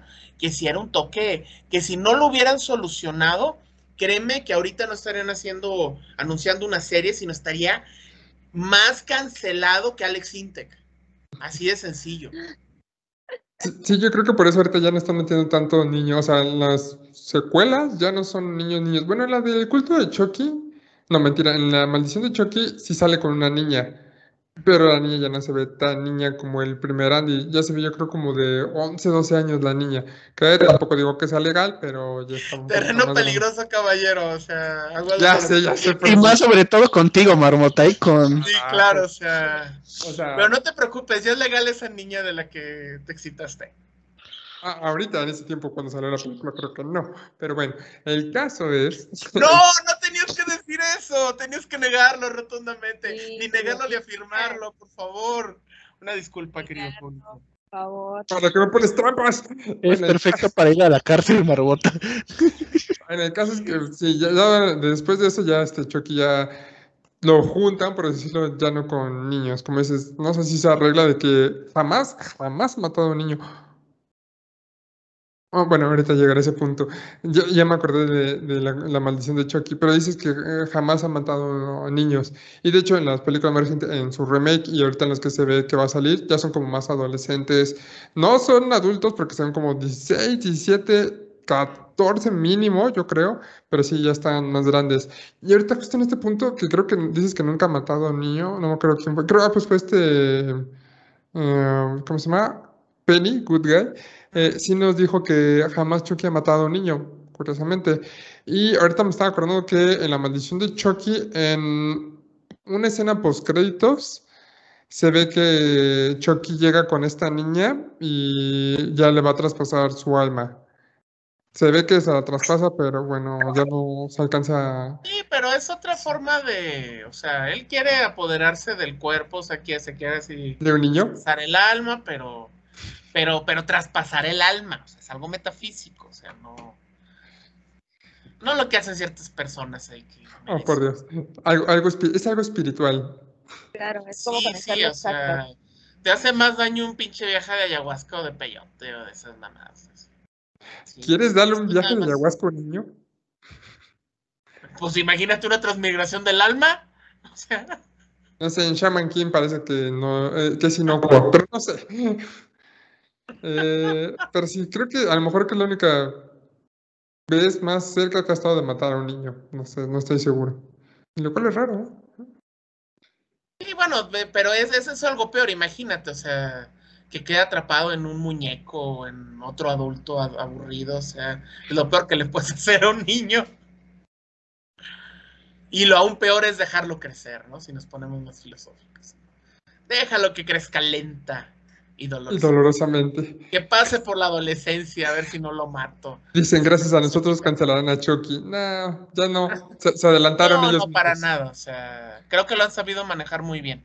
Y precisamente es lo que digo. O sea, creo que el papel de Tiffany, quizá muchos la odian, pero tiene esa, esa función, ¿no? Que le ha permitido cambiar para un público adulto y también librarse un poco de, de esos elementos que pudieran a la larga haber este, contaminado o intoxicado el concepto de la franquicia.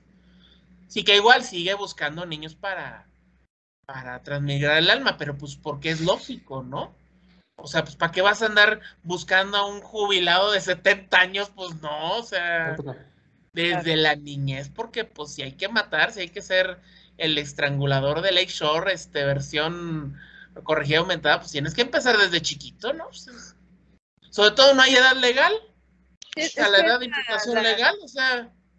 La metáfora de, este Charles es la metáfora de, psicópata. un psicópata nace o se hace, ¿no? Entonces, por eso los niños, o sea, por eso busca al niño, ¿no? Porque realmente desde niños se generan los psicópatas. O sea, los, psicópatas, entre comillas, nacen. Entonces, por esta situación, digo, mi, punto de vista es la, metáfora, ¿no? De que quiere repetir el patrón con niños para seguir creciendo, generarse psicópata y seguir siendo un psicópata por toda la eternidad, ¿no? Entonces, es una, es una, es una de mis teorías así generales de, de esta situación, ¿no? La metáfora que yo entiendo sobre el por qué persigue niños para pasar su año. Jugar chinchilegua y echarse una cajita feliz sin temor. Jugar patatenas con el diablo. Ah, eso está chido, o sea, así hasta yo este renazco y vuelvo a pasar por la horrible adolescencia mientras haya vivido tantito de niñez, ¿no? ay, qué bonito. Sí, pedirte una cajita feliz. Ah, los juguetes no están tan chidos. Sí, ahora lo haces, pero andas contando las, el, colesterol y todas las fregaderas, ¿no? Pinche burguesita que te dan, y ya no te dan papas, te dan una manzana. Eh. Oh. Y aparte te deprimen, güey. La cajita, la cajita feliz, llegó al punto en el que yo me comí unas hamburguesas la semana pasada de McDonald's. Puta, al día siguiente yo me estaba, pero mal, o sea, mal anímicamente, yo sé por qué me siento así, que Fex conmigo salía a correr y todo y acá y allá, y no había forma. Yo dije, ¿qué fue lo que me puso así? Ah, tenía ratos que no comía hamburguesas de McDonald's. Y dije, Uy, eso fue lo que yo cené hoy. Hola. No manches. Las condiciones. Una de McDonald's, una Big Mac, güey. O sea, no eh, por cierto, McDonald's, ahí este, patrocínanos. Y hablamos bien de ti. La de McDonald's. Para pa, pa, pa. Sí, te, te, habla Chota de lo feliz que se puso. Ándale. No, hombre, no, sí estuvo feo. Pues fue lo que le, le tiré, pues, de que decía, no, pues es que te estaba comiendo bien, hasta estaba comiendo sano. Ese de que no, pues, pues, es que es eso, ahí desconoció, dijo, ¿qué es esto, no? Sí. ¿Cuál es su momento favorito de toda la saga de, de Chucky? Un momento que recuerden muy bien, este, me acuerdo muy bien de esta muerte, o de este chiste, o de esta parte. En Cuando se está masturbando.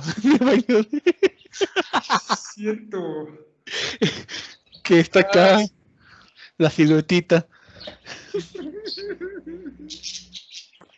Chasco, pero sí. en realidad, mi, el momento que más recuerdo es la intro de la novia de Chucky. Porque, aunque yo ya había visto las primeras tres en el 5, fue la primera película que vi en el cine de Chucky. o sea, la, Sí, estrellamente no sé cómo lo hizo mi jefe, pero fuimos a verla él y yo. Y me dejaron entrar, yo tenía 10 años, porque creo que salió en el 98. Y me acuerdo toda esa escena de que llega el policía a la de a la cámara de a la, ¿cómo se llama este cuarto de evidencia? De evidencia, de evidencia. De evidencia, de evidencia cuando agarra al muñeco, va a la patrulla, le habla a Tiffany, llega Tiffany y lo mata. Se está fumando su cigarrito y se va y aparecen las letras, la rola de Rob Zombie. Todo eso es lo que más recuerdo yo de Chucky. Porque como que fue así de, oh, la verga, de morrito de 10 años en el cine, pantallota, acá. Sí, sí, me, me, me, aunque no es mi película favorita de Chucky, sí fue la escena, es la escena que más recuerdo yo. Me dicen Chucky y viajo a esa escenita. Sí, sí está bien Merol esa escena. Pam, ¿tú qué recuerdas? Pues yo creo que la, la, mi, mi trauma o la, la, escena que más recuerdo es cuando finalmente se mueve enfrente de la mamá de Andy, en la primera película. Sale con el cuchillo y corre y pone esa cara espantosa y hace el grito de ¡Oh! La mamá de Andy dices, no mames, sí se movió y la mujer está traumada porque no se puede mover. O sea, de la impresión no te puedes mover de ver un pinche muñeco que viene con un cuchillo a matarte. Y yo dije, no, o sea, a mí me mencionan Chucky y eso es lo que me acuerdo. O sea, de, cómo se le mueve hasta el pelito, o sea, ¿te acuerdas? Todo. es, algo que me, dejó muy marcada, ¿no? Y yo dije, no manches, y yo veía las muñecas de mi hermana y yo decía, puta, estas madres se van a levantar un día y me van a cuchillar, de cosas así, ¿no? Obviamente ya pierdes el miedo, pero sí, esa es la, la icónica para mí. Ok, Penny, ¿cuál es tu momento favorito de, toda la saga de Chucky? Miren, yo, a, pesar de que yo creo que hasta ya satanicé la de la novia de Chucky, es la que mejores, este, la que mejores escenas me, me traen a la mente, porque a fin de cuentas todas las referencias o, easter eggs que han mencionado, o sea, el que hayan recreado, por ejemplo, a Pinhead cuando asesinan al, al chofer este con los clavos, uff, pero, wow, la playera oficial que más se vende es cuando Chucky recrea la escena del resplandor, que está metiéndose en, la puerta. O sea, esa película de la nueva de Chucky hace easter eggs a varias películas. Entonces, yo creo que cuando Chucky está metiéndose por la puerta de madera, es un momento super nice. Y yo creo que también coincido con Misa, o sea, el ver a un muñeco masturbándose y sacando el pinche frasquito de semen, o sea, ¿de dónde, no? Hasta mi hijo decía, oye, ¿a poco los muñecos tienen semen? O, o ¿por qué no lo pateo? O sea, así de fácil lo gano. O sea, una cosa así de mucha risa, ¿no? Sí me llamó, también coincido, la siluetita me da una risa así de que, ¿qué onda, no? Sí, ahí, sí, por, por seguridad, pues mejor si tienes un muñeco no lo apachurres, no vaya a ser. Exacto. Pero me quedo con la del resplandor, ¿eh? La, escena del resplandor. No me acordaba de esa escena, es cierto. Ahorita que lo pienso, creo que era la noche de esas este, referencias, o sea, son buenísimas. Tiene como, es muy memeable esa película, por así decirlo. Tiene como muchas cosas. No lo había reconocido. Ok, ok. Nachoto, tú tienes tu, tu escena o momento favorito de toda la saga de Chucky.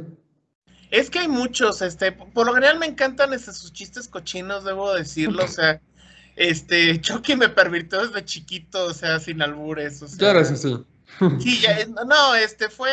Chucky me quiere agarrar el no, no viene a cuento, pero, pero sí fue uno de mis referentes, debo reconocerlo, confesarlo, pero creo que una de las escenas que más recuerdo porque me, me hizo así como de, bueno, pero es real, es posible o no, es precisamente en la 3 cuando están haciendo las prácticas y este lanzan la granada.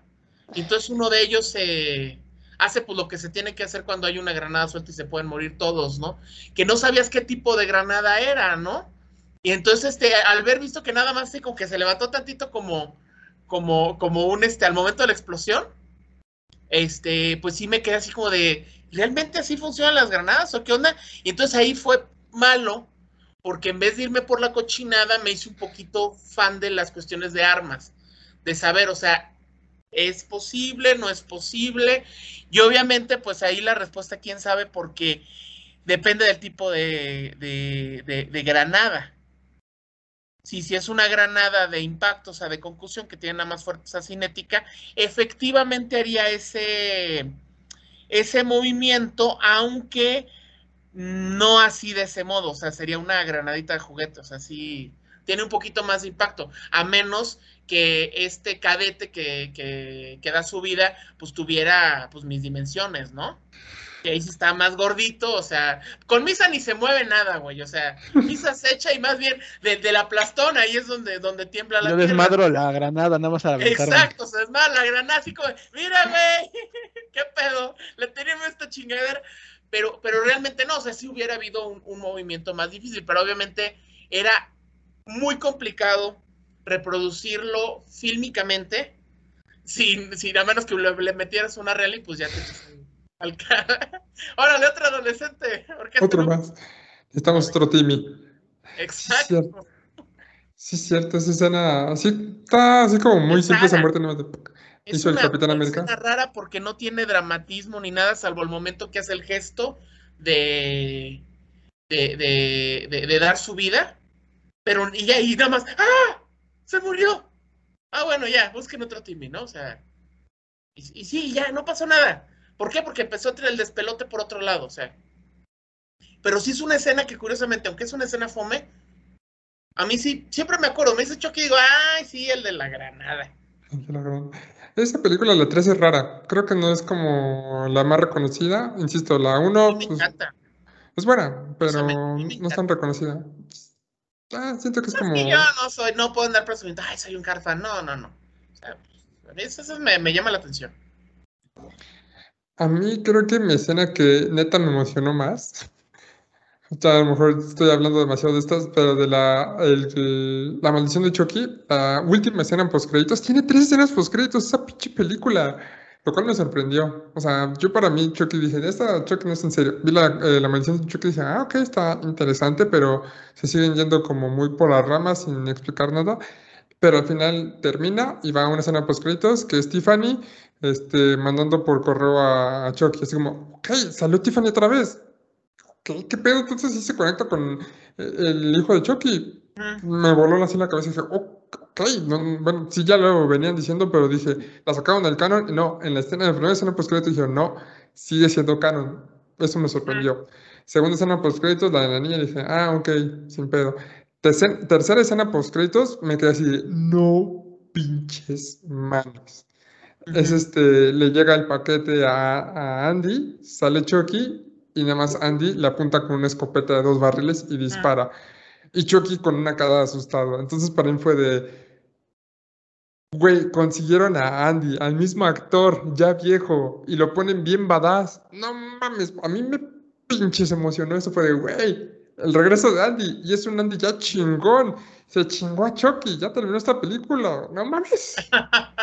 Para mí fue de wow, Ya cuando bueno, pero es que es un nacido en los ochentas, ¿qué esperas? O sea, están hechos de otra se vuelven, o sea, con los años se vuelven amargados y, y mendigos y ya, Veme a mí. se ponen ahí a una esquina a llorar, o sea, no, no, no, o sea, gente peligrosa, diga. Básicamente hicieron con eso lo que debían haber hecho con Terminator. Haber puesto a Edward Furlong mamado y rudo. No se pudo, pero miren, con Andy sí, no sé. Pero, eh, esa escena... Por lo menos Panzón y Calvo, ¿no? O sea, de todas maneras, o sea un don señor peligroso, o sea, revelando toda su... Ok, pero sí, a mí me... Toda su peligrosidad, es que, es, que, es que ya había hecho peligroso, entonces me quedé diciendo, toda su mortalidad, su letalidad, ándale. Su letalidad. Su letalidad de cuarentón, este, este, que se tiene que cuidar de los triglicéridos. Este, sí, o sea, sí, tiene alta mortalidad. arma mortal, definitivamente.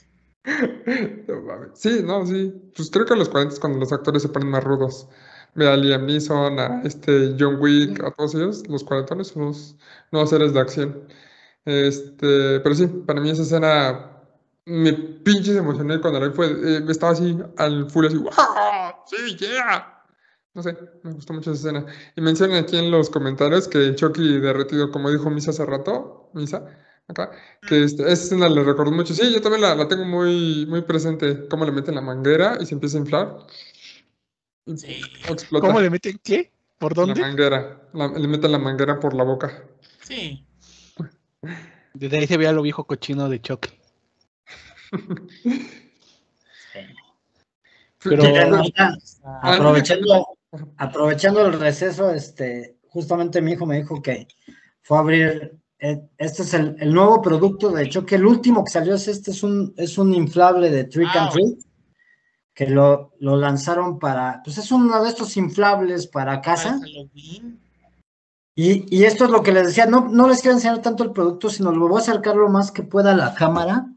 Si se dan cuenta, este, lo único que ponen es Chucky, desde Chucky 2, eh, Corso Chucky, Hijo Chucky y Chucky 3.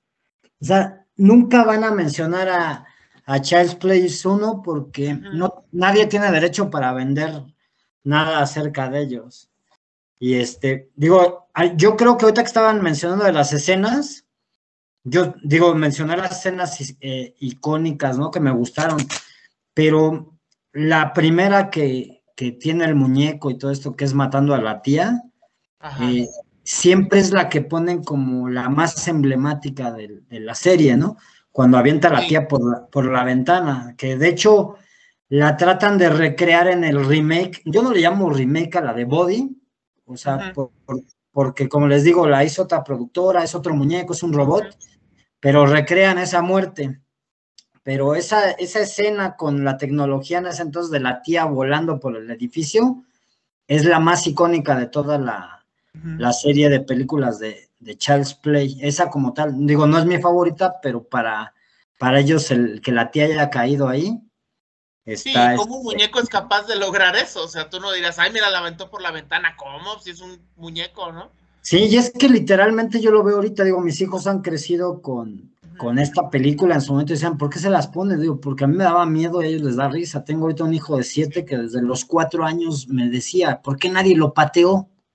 O sea, eh, ¿por qué nadie lo pateaba? Porque si un cuchillo, pues no matas, de ese tamaño lo agarras, ¿no? Tengo la, la fortuna de que ahorita todavía está vivo el actor. Ed Gein fue el primero que dio vida a Chucky Ed Gein también interpretó al, pato este de Marvel en, una película ochentera. Ed Gein ahorita, digo, no puede hablar ni caminar igual porque tiene una enfermedad degenerativa, porque es un enanito. Y este, y él, y él justamente cuando le preguntas porque te da chance de hablar, te manda saludos todavía por correo y, y, interactúa mucho con sus fans porque firma muchas cosas. A final de cuentas, él es el Chucky legítimo, el actor porque sí muchas escenas las filmó él corriendo. Ahorita muchos niños son actores de, se disfrazan de Chucky y no nada más son animatronics, sino también ya hay CGI, ya hay niños, pero el actor original que es Ed Gein y, que sigue vivo, este, él, él, para él la escena más icónica es cuando lo traen atorado en la chimenea, que, que, y te da miedo porque trae los dientesotes y se quiere escapar y y pues tú dices que cualquiera lo podía haber agarrado porque en ningún momento dicen que tenga una fuerza afuera de este planeta ni nada, o sea, pues es un muñeco. Y, cuando le das esa conceptualización, la verdad es que te daba miedo el verlo cómo se quería escapar de, la chimenea y, la, serie, la serie de palabras que utilizaba, ¿eh? porque la, la película fue muy censurada, porque si la ven en su lenguaje original, sí usa el, el son of a beach, el, fuck you beach, y, o sea, palabritas que no eran muy típicas de una película de ese tipo, ¿no? De hecho, eh, está muy censurada la película al español, las voces originales, por supuesto que no mencionan, porque estoy seguro que la mayoría, digo, o la vimos en el cine, Misael es afortunado de haberla visto en el cine, yo no recuerdo haber visto una sola de choque en el cine, primero porque no me llevaban, Segundo, porque yo creo que nadie, hay dos cosas que un mexicano no ha, y la tres veces. en la tele. O vimos a Chucky en Canal 5 o vimos siete partes de la pinche risa en vacaciones. Cualquiera de esas dos tuvimos que ver, ¿no? Es cierto.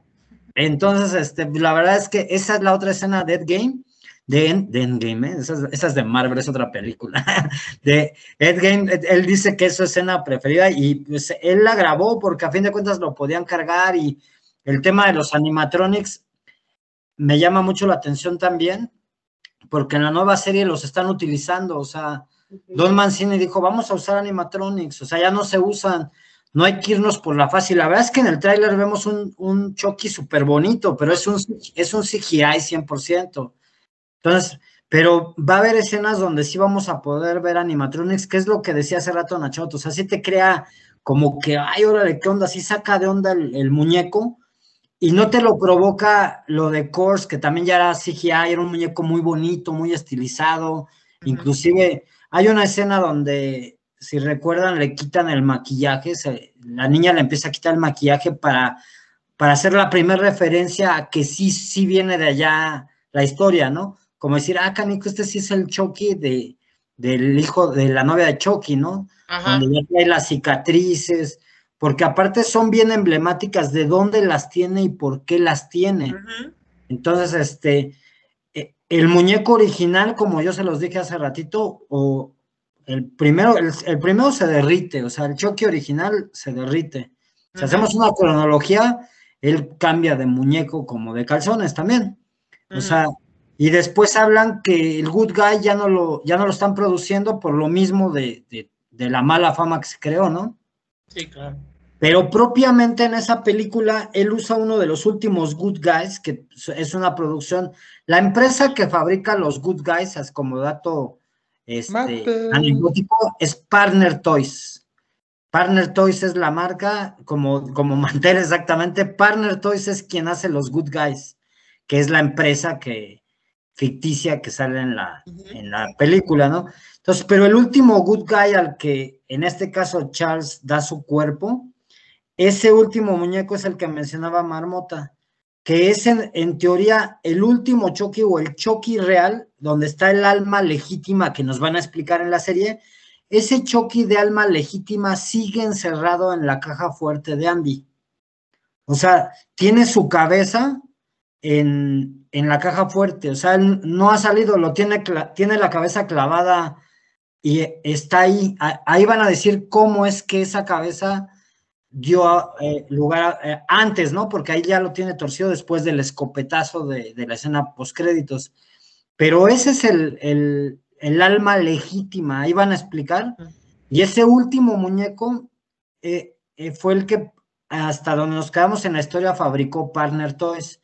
En la serie nos van a explicar el cómo la empresa decidió retomar acciones y se las vendieron a otros canijos, que también va a estar bien interesante, ¿no? ¿Por qué es que retomaron el plan de la fábrica de estos muñecos, ¿no?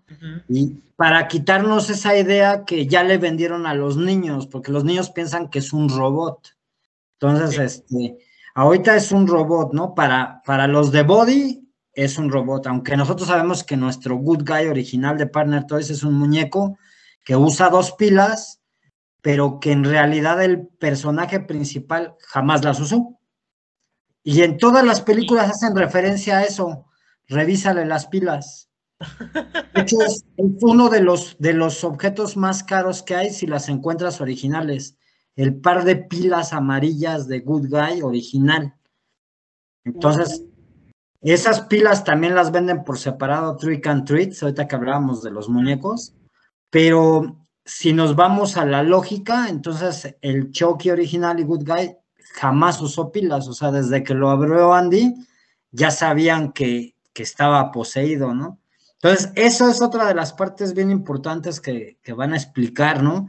Eh, hay cosas bien padres que, que, dicen, oye, ¿y Tiffany usaba pilas? También hablaba, de dónde sacó la muñeca, por qué tenía esa muñeca ahí, o sea, qué, qué fábrica de muñecos es quien la hace, o sea, a partir de eso van a crear un montón de parafernalia para vendernos a los adictos a andar comprando babosadas, ¿no? Entonces, eso, eso a mí es lo que, lo, al principio que decía, se me hace muy interesante porque hay historias alternas, ¿no? Y como decía este Misa, o sea, el mismo Don Mancini ya se dio cuenta que es, es moneda de cambio su serie.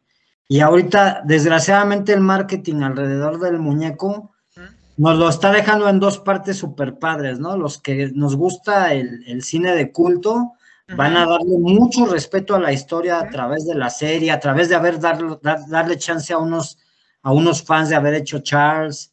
Pero también por otro lado se va a dar el lujo de estar haciendo cómics con los, con los crossovers y todo eso. Ya lamentablemente, este, la franquicia de Freddy Krueger y de, Jason, que ya ya hicieron que se enfrentaron, que se enfrentaran ellos, ya dijeron que definitivamente no necesitan enfrentarlo a Chucky porque sus personajes son más importantes y más famosos. Entonces el, choque de egos ya no va a poder permitir los mm. juegos de Don Mancini. O sea, yo también, Freddy Krueger, como se los dije, Pesadilla en la calle del infierno es para mí la que más me dio miedo. Y, claro que ver a Chucky y a Freddy, lo vemos en todos lados, ¿eh? porque fanmates hay en cómics por todos lados, ¿no? Por todos lados, pero como a una versión oficial va a ser muy difícil porque Universal, pues lo tiene como, digo, sus personajes de terror de, Universal emblemáticos, sabemos que ni remotamente podría ser Chucky porque tienen personajes que se venden más como el hombre lobo, el hombre invisible, Drácula. O sea, los personajes de terror clásicos y emblemáticos pertenecen a Universal. Y para ellos siempre va a ser importante difundir esos cuatro personajes, momia, hombre invisible, lobo y, Drácula en su versión, no Drácula, sino el vampiro, porque ya ven que hay muchas versiones, ¿no? Entonces, pero después de esos es Chucky. Entonces, decidieron hacer crossovers con otros y por eso Don Mancini sí está con ojo Remy de que puta, yo quiero que mi muñeco llegara hasta esos lados, pero ya no lo va a poder hacer porque se ató de manos, o sea, por muy poquito dinero los derechos son de Universal. Tiene capacidad creativa eh, Don Mancini, pero sin salirse de, de Universal. Claro. Sí, precisamente ahorita que hablabas de crossover me acordé de un cameo muy famoso y que pues es creo que único de Chucky que pues se echó a Britney Spears en 2004 cuando Britney Spears era la reina de la princesa del pop y se echó a Britney Spears el desgraciado y, e, hizo el remate del chiste Oops, I did it again echar de matar marmota porque yo tu cara de confundido. En la del hijo de Chucky, ¿no? ¿El hijo de Chucky sí. Sí ya. Sí, es que no me acordaba en qué parte dice. Que hasta le hace acá la Britney al Chucky. El Chucky se la chinga y ups, I did it again. Sí, porque según esto Chucky iba a dejar de matar. La de la hija, el hijo de Chucky, sí, sí, ya me acordé. No me acordaba que le mataba a Britney Spears. Órale, sí, es cierto. Sí, o sea, es de las. O sea, ¿quién puede presumir eso? A ver, un slasher que haya así que Yo me eché a Britney Spears. Pueden presumir que, se, que mataron a Paris Hilton hace el señalamiento de que hace la Britney señal, porque Chucky también vuelve famosa la señal. Sí, sí, sí, no, y yo creo que a, partir de ahí es que se dan cuenta del éxito de la serie. Digo, no cabe duda que, que es una moneda de cambio. Yo creo que de las de terror ahorita es una moneda de, de cambio.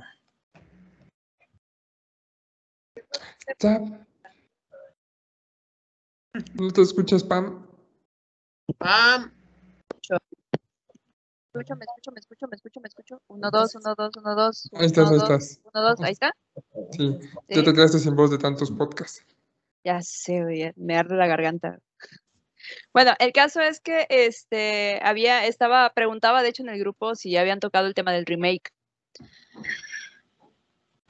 ¿Qué mm. les pareció ese remake? ¿El, ¿El, qué? El remake. Es, lo que mencionamos era que, inclusive no lo tenemos como, bueno, al menos eso dije yo, no, no, se me hizo una falta de respeto a la saga, digo, no está en el canon, o sea, el muñeco ese body eh, fue un capricho de, lo, de los que están en la demanda de Paramount y compañía, porque no está ni en la mente de Don Mancini, Don Mancini ya se rió de eso, eh, la película quiso hacer cameos a, Charles Play 1 con los asesinatos que dijimos. A mí se me hace una película palomera, pero al querer tanto al personaje es una falta de respeto el body ese. Y como yo dije, soy coleccionista, lo he tratado de conseguir y no existe el muñeco. Entonces, pero es una película palomera, pero fuera totalmente de, del canon y la podemos mencionar como una película aparte. Sí, tan esa parte que al parecer van a continuar. Bueno, cuando dicen remake es de, ok, todo lo que pasó antes de esto, lo que es de la serie original, hasta ahí se quedó y lo, ¿cómo se llama? Lo vamos a continuar con lo nuevo, ¿no? A lo mejor hacen eso con los remakes. Pero en esta justamente pues ya lo hicieron y dijeron, pues nos vale, vamos a seguir con nuestro canon desde los ochentas, con estas películas, con el, canon del culto y la maldición de Chucky ahorita. Así como que sí, se la pasaron un poco de, ah, pues sí, ahí está su película, como para nuevas audiencias. muchos han dicho que es como, como si fuera un capítulo de Black Mirror, la serie que es de antológica de terror tecnológico, por así decirlo. Esta es igual como en ese sentido. Es buena, está chida, la de este Chucky. Ah, es que técnicamente. Chucky Walter Mercado, güey. Chucky Walter Mercado. Es que técnicamente tampoco sería remake, porque se tendría que llamar Child's Play y no se llama Child's Play, se llama Chucky, ¿no? No, sí se llama Child's Play. Sí se llama Child's Play, ¿verdad? Sí se llama Child's Play. Pero tiene sí, de hecho, el, nombre que no pueden usar justamente es Chucky. Ah. Por, eso, por eso el muñeco eh, se llama Body. Mm. No good guy. Sí, según ellos, lo que sé es que ellos no pueden usar el nombre de Chucky y, y este Don Mancini no puede usar Child's Play, ¿no? Eh, exactamente, Child's Play 1, nada más. Porque aparte, lo que yo les decía al principio, antes de la presentación, hay que recordar que Chucky simplemente se llama así por suerte, porque Charlie Ray pudo haber agarrado cualquier muñeco de esa juguetería y cada good guy se llamaba diferente. El nombre lo traen abajito de, del tenis. Ese, ese, se llamaba Chucky, pero aquellos fueron tontos porque pudieron verle llamado a su good guy como fuera. De hecho, hacen referencias. La, propia película de, Charles jamás menciona a los good guy, pero traen, así como la caja que trae atrás Nachoto, este, pues pueden hacer referencias. O sea, es como la Coca-Cola, no necesitas que diga Coca-Cola. Si ves la botella, ya te imaginas que es una Coca-Cola. Pudieron haber hecho lo mismo con las cajas, con el muñeco. Hay cosas que no necesitas nombrarlas como para saber qué son, ¿no? Como el pan bimbo. O sea, vemos el pan de caja y ya sabemos que es bimbo, aunque no sea bimbo, ¿no? Este, lo mismo pudieron haber hecho con el muñeco y, sin hacerlo animatronic, pero pues, ellos se quemaron su polvo, eran infiernitos por, por querer ganarle el mandado a la serie. O sea, y lo único que hicieron fue quemarse. Sí van a continuar porque ya dijeron que sí va a haber la, Body 2, pero no pueden usar, como dice Misa, el nombre de. No pueden usar el nombre de Chucky y mucho menos la tipografía. De hecho, el, como está escrito y es, es como lo recuerdas, o sea, así. O sea, esto no pueden usar ellos. No se ve. ¿Cómo no? ¿Sí se ve? ¿Sí se ve? Ah, bien. Eso, eso es lo, oficial y cuando... Ah, ya, ya lo veo bien.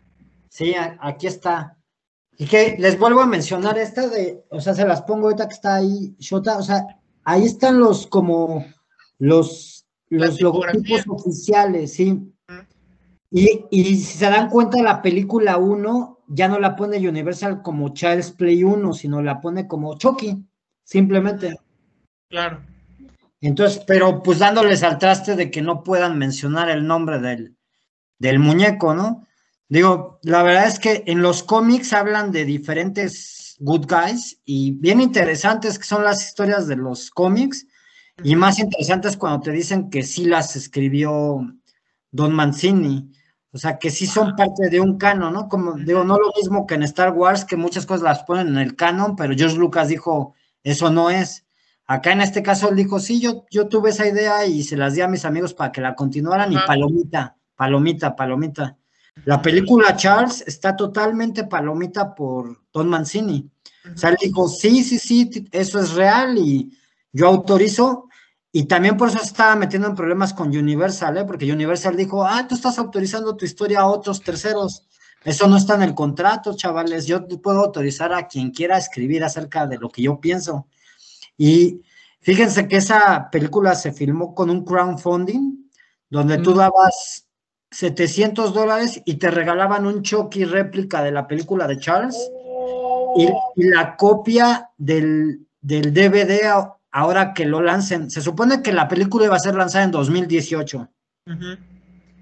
Ya llevamos dos Halloweens que anuncian que se va a estrenar que no les extrañe ni tantito que esa película de Charles, después de todo el marketing que están haciendo sobre la serie, llegue en este Halloween. O sea, y mm. la verdad, no se contrapuntea porque el mismo Don Mancini dice, tienen que verla porque esa es la historia de Charlie Ray, por eso se llama Charles.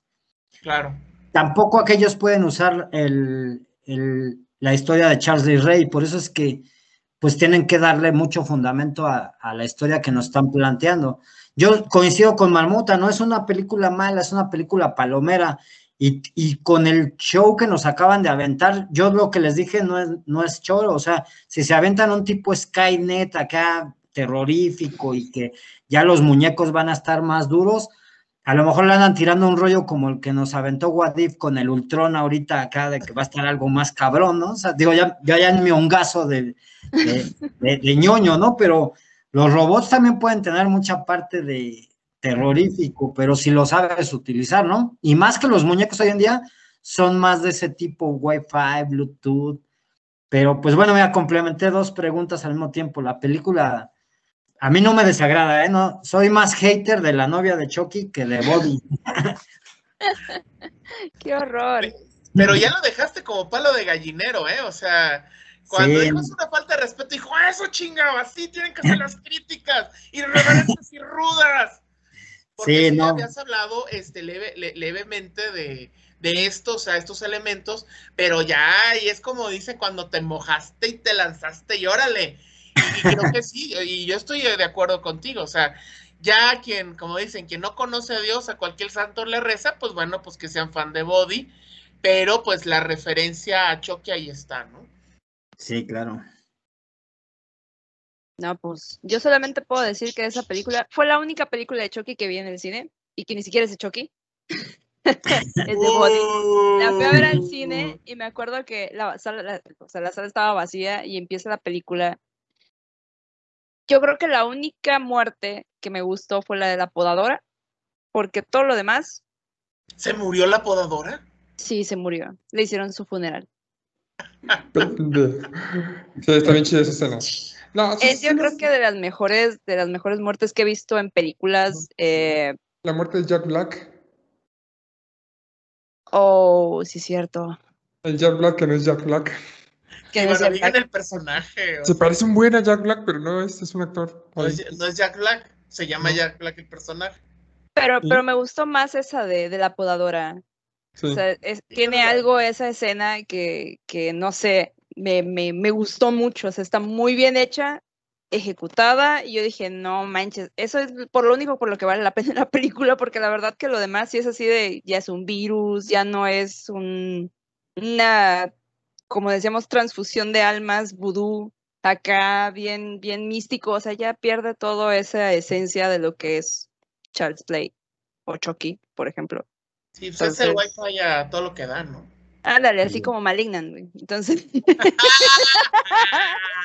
oye, oye, Shota, y para, para tu consuelo, habíamos comentado que creo que el único que fue a ver una película de Chucky al cine fue el Misa, ¿eh? Porque yo mismo dije, nadie fue a ver a Chucky al cine, aterrizamos que las vimos en el 5, pero el que fue a ver...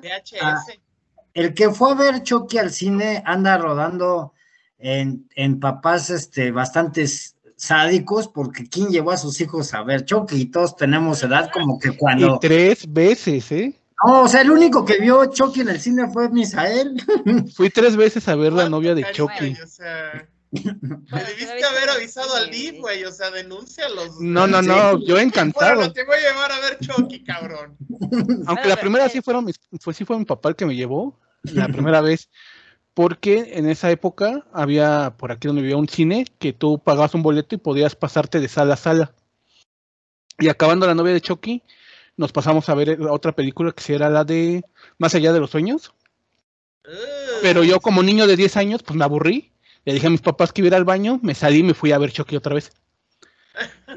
Y, y, me imagino que me aman tanto que no se dieron cuenta que no estuve durante una hora y media con ellos al lado porque yo estaba viendo Chucky. Luego ellos salieron, fueron a ver otra, fuimos a ver otra película, no me acuerdo cuál era, y otra vez hice lo mismo, me volví a salir y volví a entrar a ver Chucky. O sea que en el mismo día vi tres veces la de la novia de Chucky. Sí, te gustó, ¿verdad? Güey, tenía 10 años, nunca había visto una película de terror y sangre en el cine. Era. Si la viste tres veces, no mames.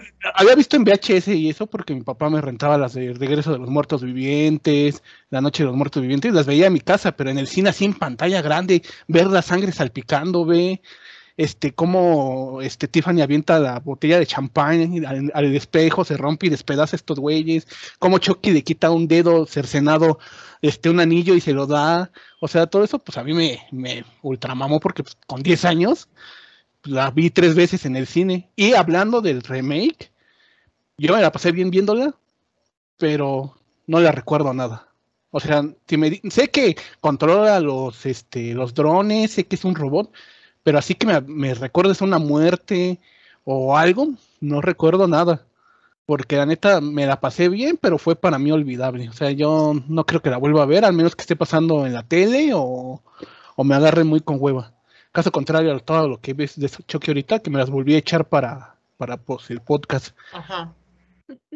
Mi maratón de tres películas diarias de Chucky. No, hombre. Sí.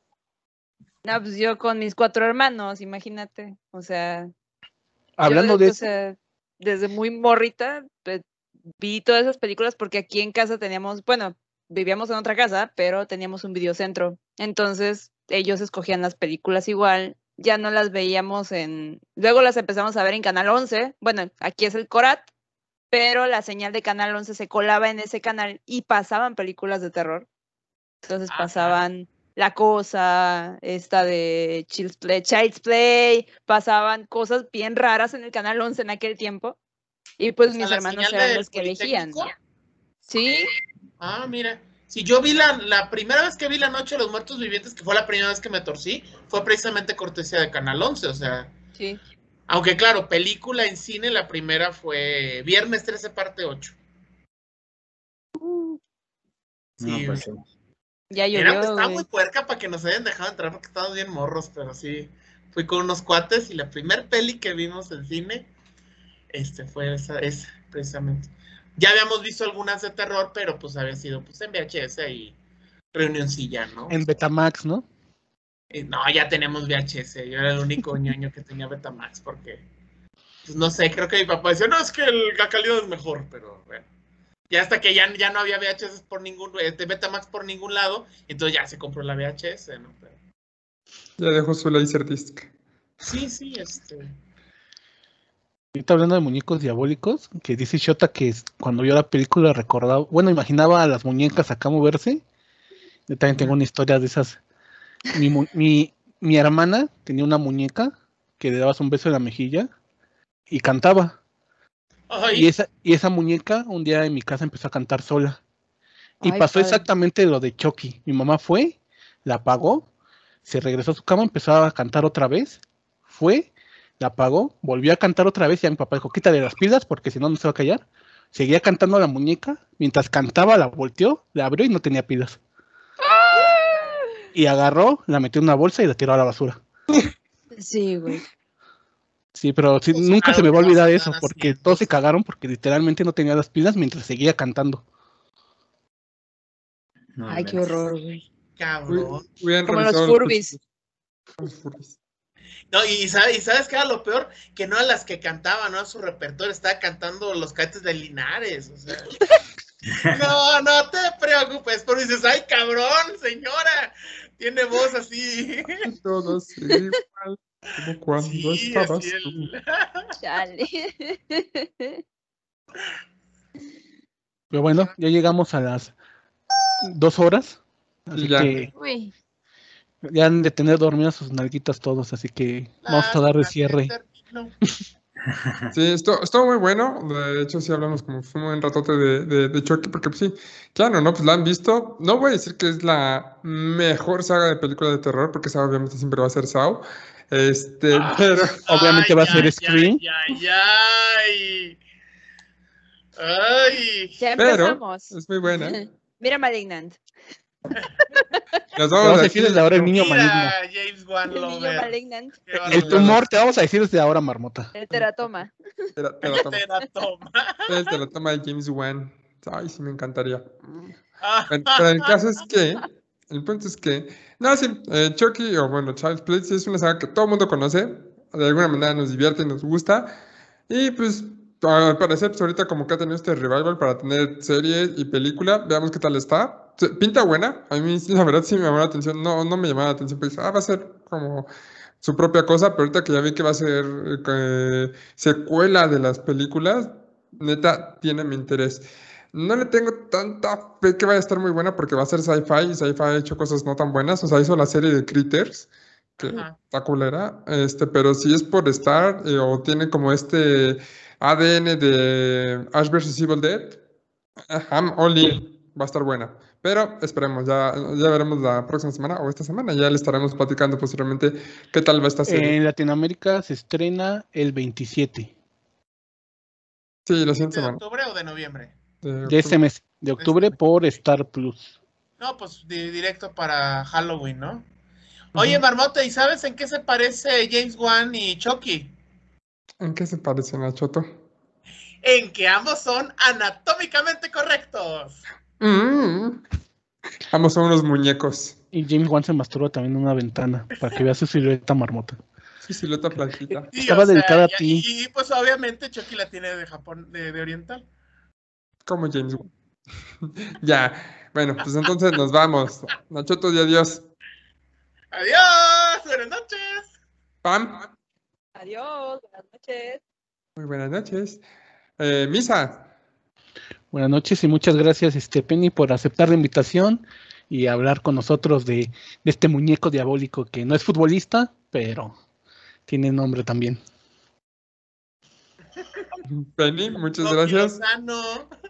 Este, Ah, pues, un, un placer este, poder platicar con ustedes, también salir de, de esta normalidad. Y justamente qué bueno para darle como el banderazo a, a esta serie que la verdad eh, pretende mucho, la verdad tiene, tiene las expectativas de muchísima gente en el mundo. Y este, pues muchas gracias por invitarme, muy buena vibra a los cuatro y aquí estamos, lo pongo tal cual, un, placer. Que estén muy bien y ahí vuelvo a ver la repetición en breve y que, que todo salga perfecto con este proyectito. Muchas gracias. De hecho, ah, como ya saben, este, los nosotros liberamos este en Facebook en vivo eh, los días martes. Eh, el pasado martes no tuvimos, este, ¿cómo estuvimos? A 6, 5, el 5 no tuvimos este, en vivo en Facebook. Por cuestiones del organizador y del que edita videos, no pudo, se está mudando de casa, por eso hay eco.